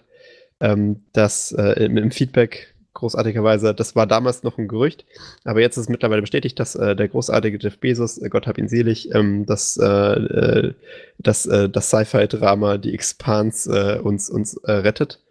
Ähm, das ist natürlich keine humanitäre Entscheidung, obwohl das natürlich in dem Fall absolut notwendig war ähm, sondern eine finanzielle. Das heißt, Amazon äh, Video nimmt jetzt sozusagen äh, die Expanse unter seine Fittiche und ähm, finde ich auch echt gut so, weil das war einfach dumm, das zu canceln, Kinder. Das, sorry, so ein Quatsch. Das hat doch Amazon schon mal gemacht. Was war denn das? Brooklyn irgendwas? Was er Brooklyn letztens auch Nine-Nine? aufgenommen? Ja, genau. Haben die das, das, das gab's, ja, also äh, zumindest hat Sci-Fi auch bei einer, ich, hat Sci-Fi, warte mal, was ist denn, es werden viel zu viele Sachen eingestellt. Brooklyn Nine-Nine wurde gecancelt, Ja. soweit ich das verstanden habe. Und dann haben sich alle aufgeregt und dann ist irgendwas passiert. ja. Aber naja, okay, äh, also da besteht ja Hoffnung, das heißt, wir kriegen, wir kriegen äh, die Expanse, sei äh, kriegen wir wieder zurück. Ähm, welchen YouTube-Kanal hast du denn diese Woche? diese Woche, zu ähm, empfehlen? ich, ich bin mir nicht sicher, ob ich dir nicht vielleicht schon in Ubuntu Fun-Zeiten empfohlen habe. Mach dir doch endlich mal eine Liste. Ja, ich habe ich hab vorhin nachgeschaut. Also mittlerweile steht auch der Name dabei. Das heißt, ab jetzt sollten sie nicht mehr doppelt kommen. Ähm, und zwar Lindsay Ellis, das ist äh, eine amerikanische ähm, YouTuberin. Mhm. Äh, die macht vor allem so äh, Filmreviews, äh, Film- und Medienblättern Content und äh, halt äh, hat früher ähm, als äh, Nostal Nostalgia-Chick äh, so Reviews gemacht, die ziemlich populär geworden sind. Die waren echt geil. Kann ich auch empfehlen zum Nachschauen. Aber mittlerweile konzentriert sich mehr so auf Video-Essays über Filme, was ja, wo es ja schon einige Channels zu gibt. Aber ihre sind echt ganz cool. Haben mhm. auch ähm, richtig ähm, eine richtig eigene Sichtweise. Auch äh, so die die fährt dann, die ist zum Beispiel für den letzten Essay, den sie, den sie gemacht hat, der war über den Hobbit und warum der so scheiße war, äh, ist sie nach Neuseeland geflogen, was ich schon echt krass finde. Also uh. richtig aufwendig und hat dann mit so ein paar Leuten vom Set Interviews geführt und äh, die, ganze, die ganze Problematik echt auf einem Level erläutert, der, der dann sogar mir verständlich gemacht hat, warum das Ganze halt nichts werden konnte. Es war auch ein Dreiparter mit jeweils 30 Minuten, also die lässt sich Zeit und das ist auch echt sehenswert. Also richtig, äh, richtig guter filmischer Meta-Content, den man da konsumieren kann und sie macht das wirklich sehr kompetent. Also der Kanal ist C. Alice mittlerweile, früher hieß der mal ähm, Shea, Shea Lindsay, also mhm. Lindsay und davor äh, She Apocalypse, äh, weil sie so ein anderes Netzwerk damals bedient hat. Aber äh, tolle Sache, kann ich nur empfehlen. Und Sehr was gut. hast du so im Angebot, Mario? Ja, Max, es wird dich wie immer überraschen. Ähm, ich habe Westworld Staffel 2 Folge 5 gesehen. Wie weit bist du denn jetzt? Ich bin gerade bei, äh, bei Folge 3 noch. Immer noch? Ja. Hast du echt nur 0 AD gespielt die Woche? Nein, nein, ich äh, konnte es ja nicht spielen. Das, aber so, ja, stimmt. Vielleicht nächste Woche. Hm. Naja, außerdem ähm, empfehle ich die äh, eine, eine in den Shownotes verlinkte Playlist von Spotify ähm, mit dem schönen Titel äh, I Love GDPR, wo so schöne Titel drin sind Nicht wie What's Your Name oder Where You From, So Many Details, I Know What You Like, Call Me Maybe, Email My Heart, Text Me und so weiter. Ähm, gibt es eine oh. schöne Playlist äh, oder auch Privacy von Michael Jackson, ähm, gibt es eine schöne äh, Playlist mit, mit äh, Titeln, die auf die, äh, die DSGVO bzw. GDPR ansp ans äh, anspielen. Ähm, wenn ihr mit der Durchhören fertig seid, könnt ihr auch die nerdsum.de slash Spotify Playlist von uns anhören. Die habe ich auch die Woche ein bisschen erweitert äh, um ein paar äh, MTV Unplugged Songs von Sean Mendes, die äh, vor ein paar Tagen auf Spotify gelandet sind. Ähm, und dann wär's das soweit auch, was ich geschaut habe. Ähm, warst ja aktiv als selbst unterwegs da. Ja, so ich, ich, war ja super beschäftigt, äh, genau, mit meinem, meinem Café und meinem MacBook unterm Arm durch Berlin zu laufen. Ähm, das ist tatsächlich aber auch ein Problem, weil das Büro ist tatsächlich eine Straße weiter. Also es ist wirklich ganz in der Nähe von Checkpoint Charlie und ähm, ah. da ist natürlich zu jeder Zeit Touristenvoll und dann muss ich da durch auf dem Weg zur Arbeit und darf mich dann an diesen ähm, typischen Berliner äh, Vorstadtmüttern mit dem mit dem Geländewagen und den den, den, den Kombi Kinderwagen irgendwie dann da vorbeischlängeln und die dann auch natürlich mitten auf der Straße oder auf dem Bürgersteig stehen bleiben müssen, um dann in mein Café reinzukommen und wieder vor der Oma zu stehen, die sagt, ja, ich hab's passend, ähm, wo ich dann da weitere fünf Minuten mit verbringe. Also das ist es. Also eigentlich, das ist ja, also hast du mittlerweile auch angefangen Holzfällerhemden zu tragen? Nee, tatsächlich noch nicht. Gar nicht. Mhm. Ja, nicht so ein inneres Bedürfnis? Nee. Auch keine, Tatsächlich keine gar nicht. Bartschnitte, interessante Art und Weise? Nee. Da, da habe ich mir auch noch keine Gedanken drüber gemacht. Aber das kann ja noch werden. Ähm, also ich würde es befürworten. Ich weiß jetzt nicht, ich weiß jetzt nicht, ob, also ich weiß jetzt nicht, ob ich von einem Styling-Experten, der sich den Style von, ähm, mein Gott, wie heißt er? Äh, deine Gedächtnisfrisur. Wem, wem ordne ich die denn immer zu? Ich habe schon wieder vergessen. Bob Ross, genau. So. Bob Ross, ähm, ja. Der, der die verschiedenen Styling-Phasen von Bob Ross jährlich durchlebt. Also, ich bin nicht sicher, ob ich da Bart-Styling-Tipps annehmen Bob Ross möchte. ja viel vorwerfen, aber nicht, dass er keinen Zweck hatte. Auch das ist debattierbar. Wenn ihr uns dazu eure Gedanken mitteilen möchtet, dann äh, könnt ihr uns gerne auf Telegram äh, die mitteilen unter nerds.de slash Telegram oder auch über Social Media. Wir sind auf Twitter, Google Plus äh, YouTube und Instagram, genau. Und ich muss jetzt mal diesen Teil an, anpassen, weil wir werden ja nicht mehr auf Podcast äh, nutzum.de verweisen, was ich auch hier nicht getan habe. Und dann würde ich sagen, hören wir uns nächste Woche wieder. Wir müssen aktuell immer am Samstag aufnehmen, weil ich halt Freitagabends erst von Berlin wieder nach Stuttgart zurückfliege und da wird das dann zu knapp. Ähm, deswegen ja, die Folge dann High Roller live. Ja, das, deswegen kommt die Folge dann nicht samstags, sondern sonntags, wie immer, äh, beziehungsweise in Zukunft. Ähm, ja, dann würde ich sagen, sind wir durch. Wir haben es dann mal knapp unter zwei Stunden geschafft dieses Mal. Und ähm, steht ja auch ja. in der Beschreibung. Zwei Stunden. Wenn wir das mal anpassen, dann. Ja, das, das dürfen wir nie anpassen. Ja. Aber es ist ja auch nicht so, dass wir uns daran halten würden. Gut, dann gucken wir mal, was bis nächste Woche noch so mit äh, DSGVO kaputt geht und, und wer sonst noch alles gehackt wird. Und dann hören wir uns in sieben Tagen wieder. Vielen Dank fürs Zuhören. Apokalypse.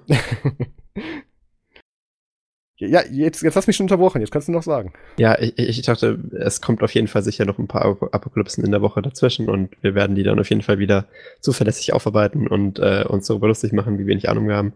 Wie ähm, immer. Es wird großartig. Ich grüße auch an dieser Stelle mal äh, den Großraum Königsbrunn, weil ich genau weiß, dass er, weil ich das in den Titel äh, bzw. in die Beschreibung auf Twitter mit reinschreiben werde, hier reinhören wird. Und sage an dieser Stelle vielen Dank fürs Zuhören, macht's gut und bis zum nächsten Mal. Ciao. Provokateur. Tschüss.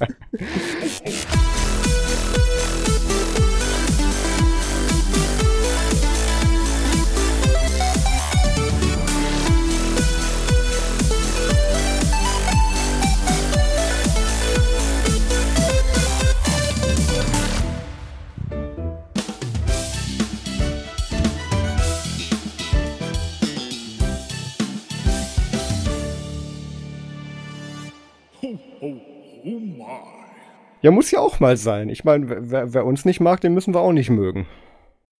Also ich finde, ich finde, es war schon gut. Aber egal. Stop recording. Stop recording.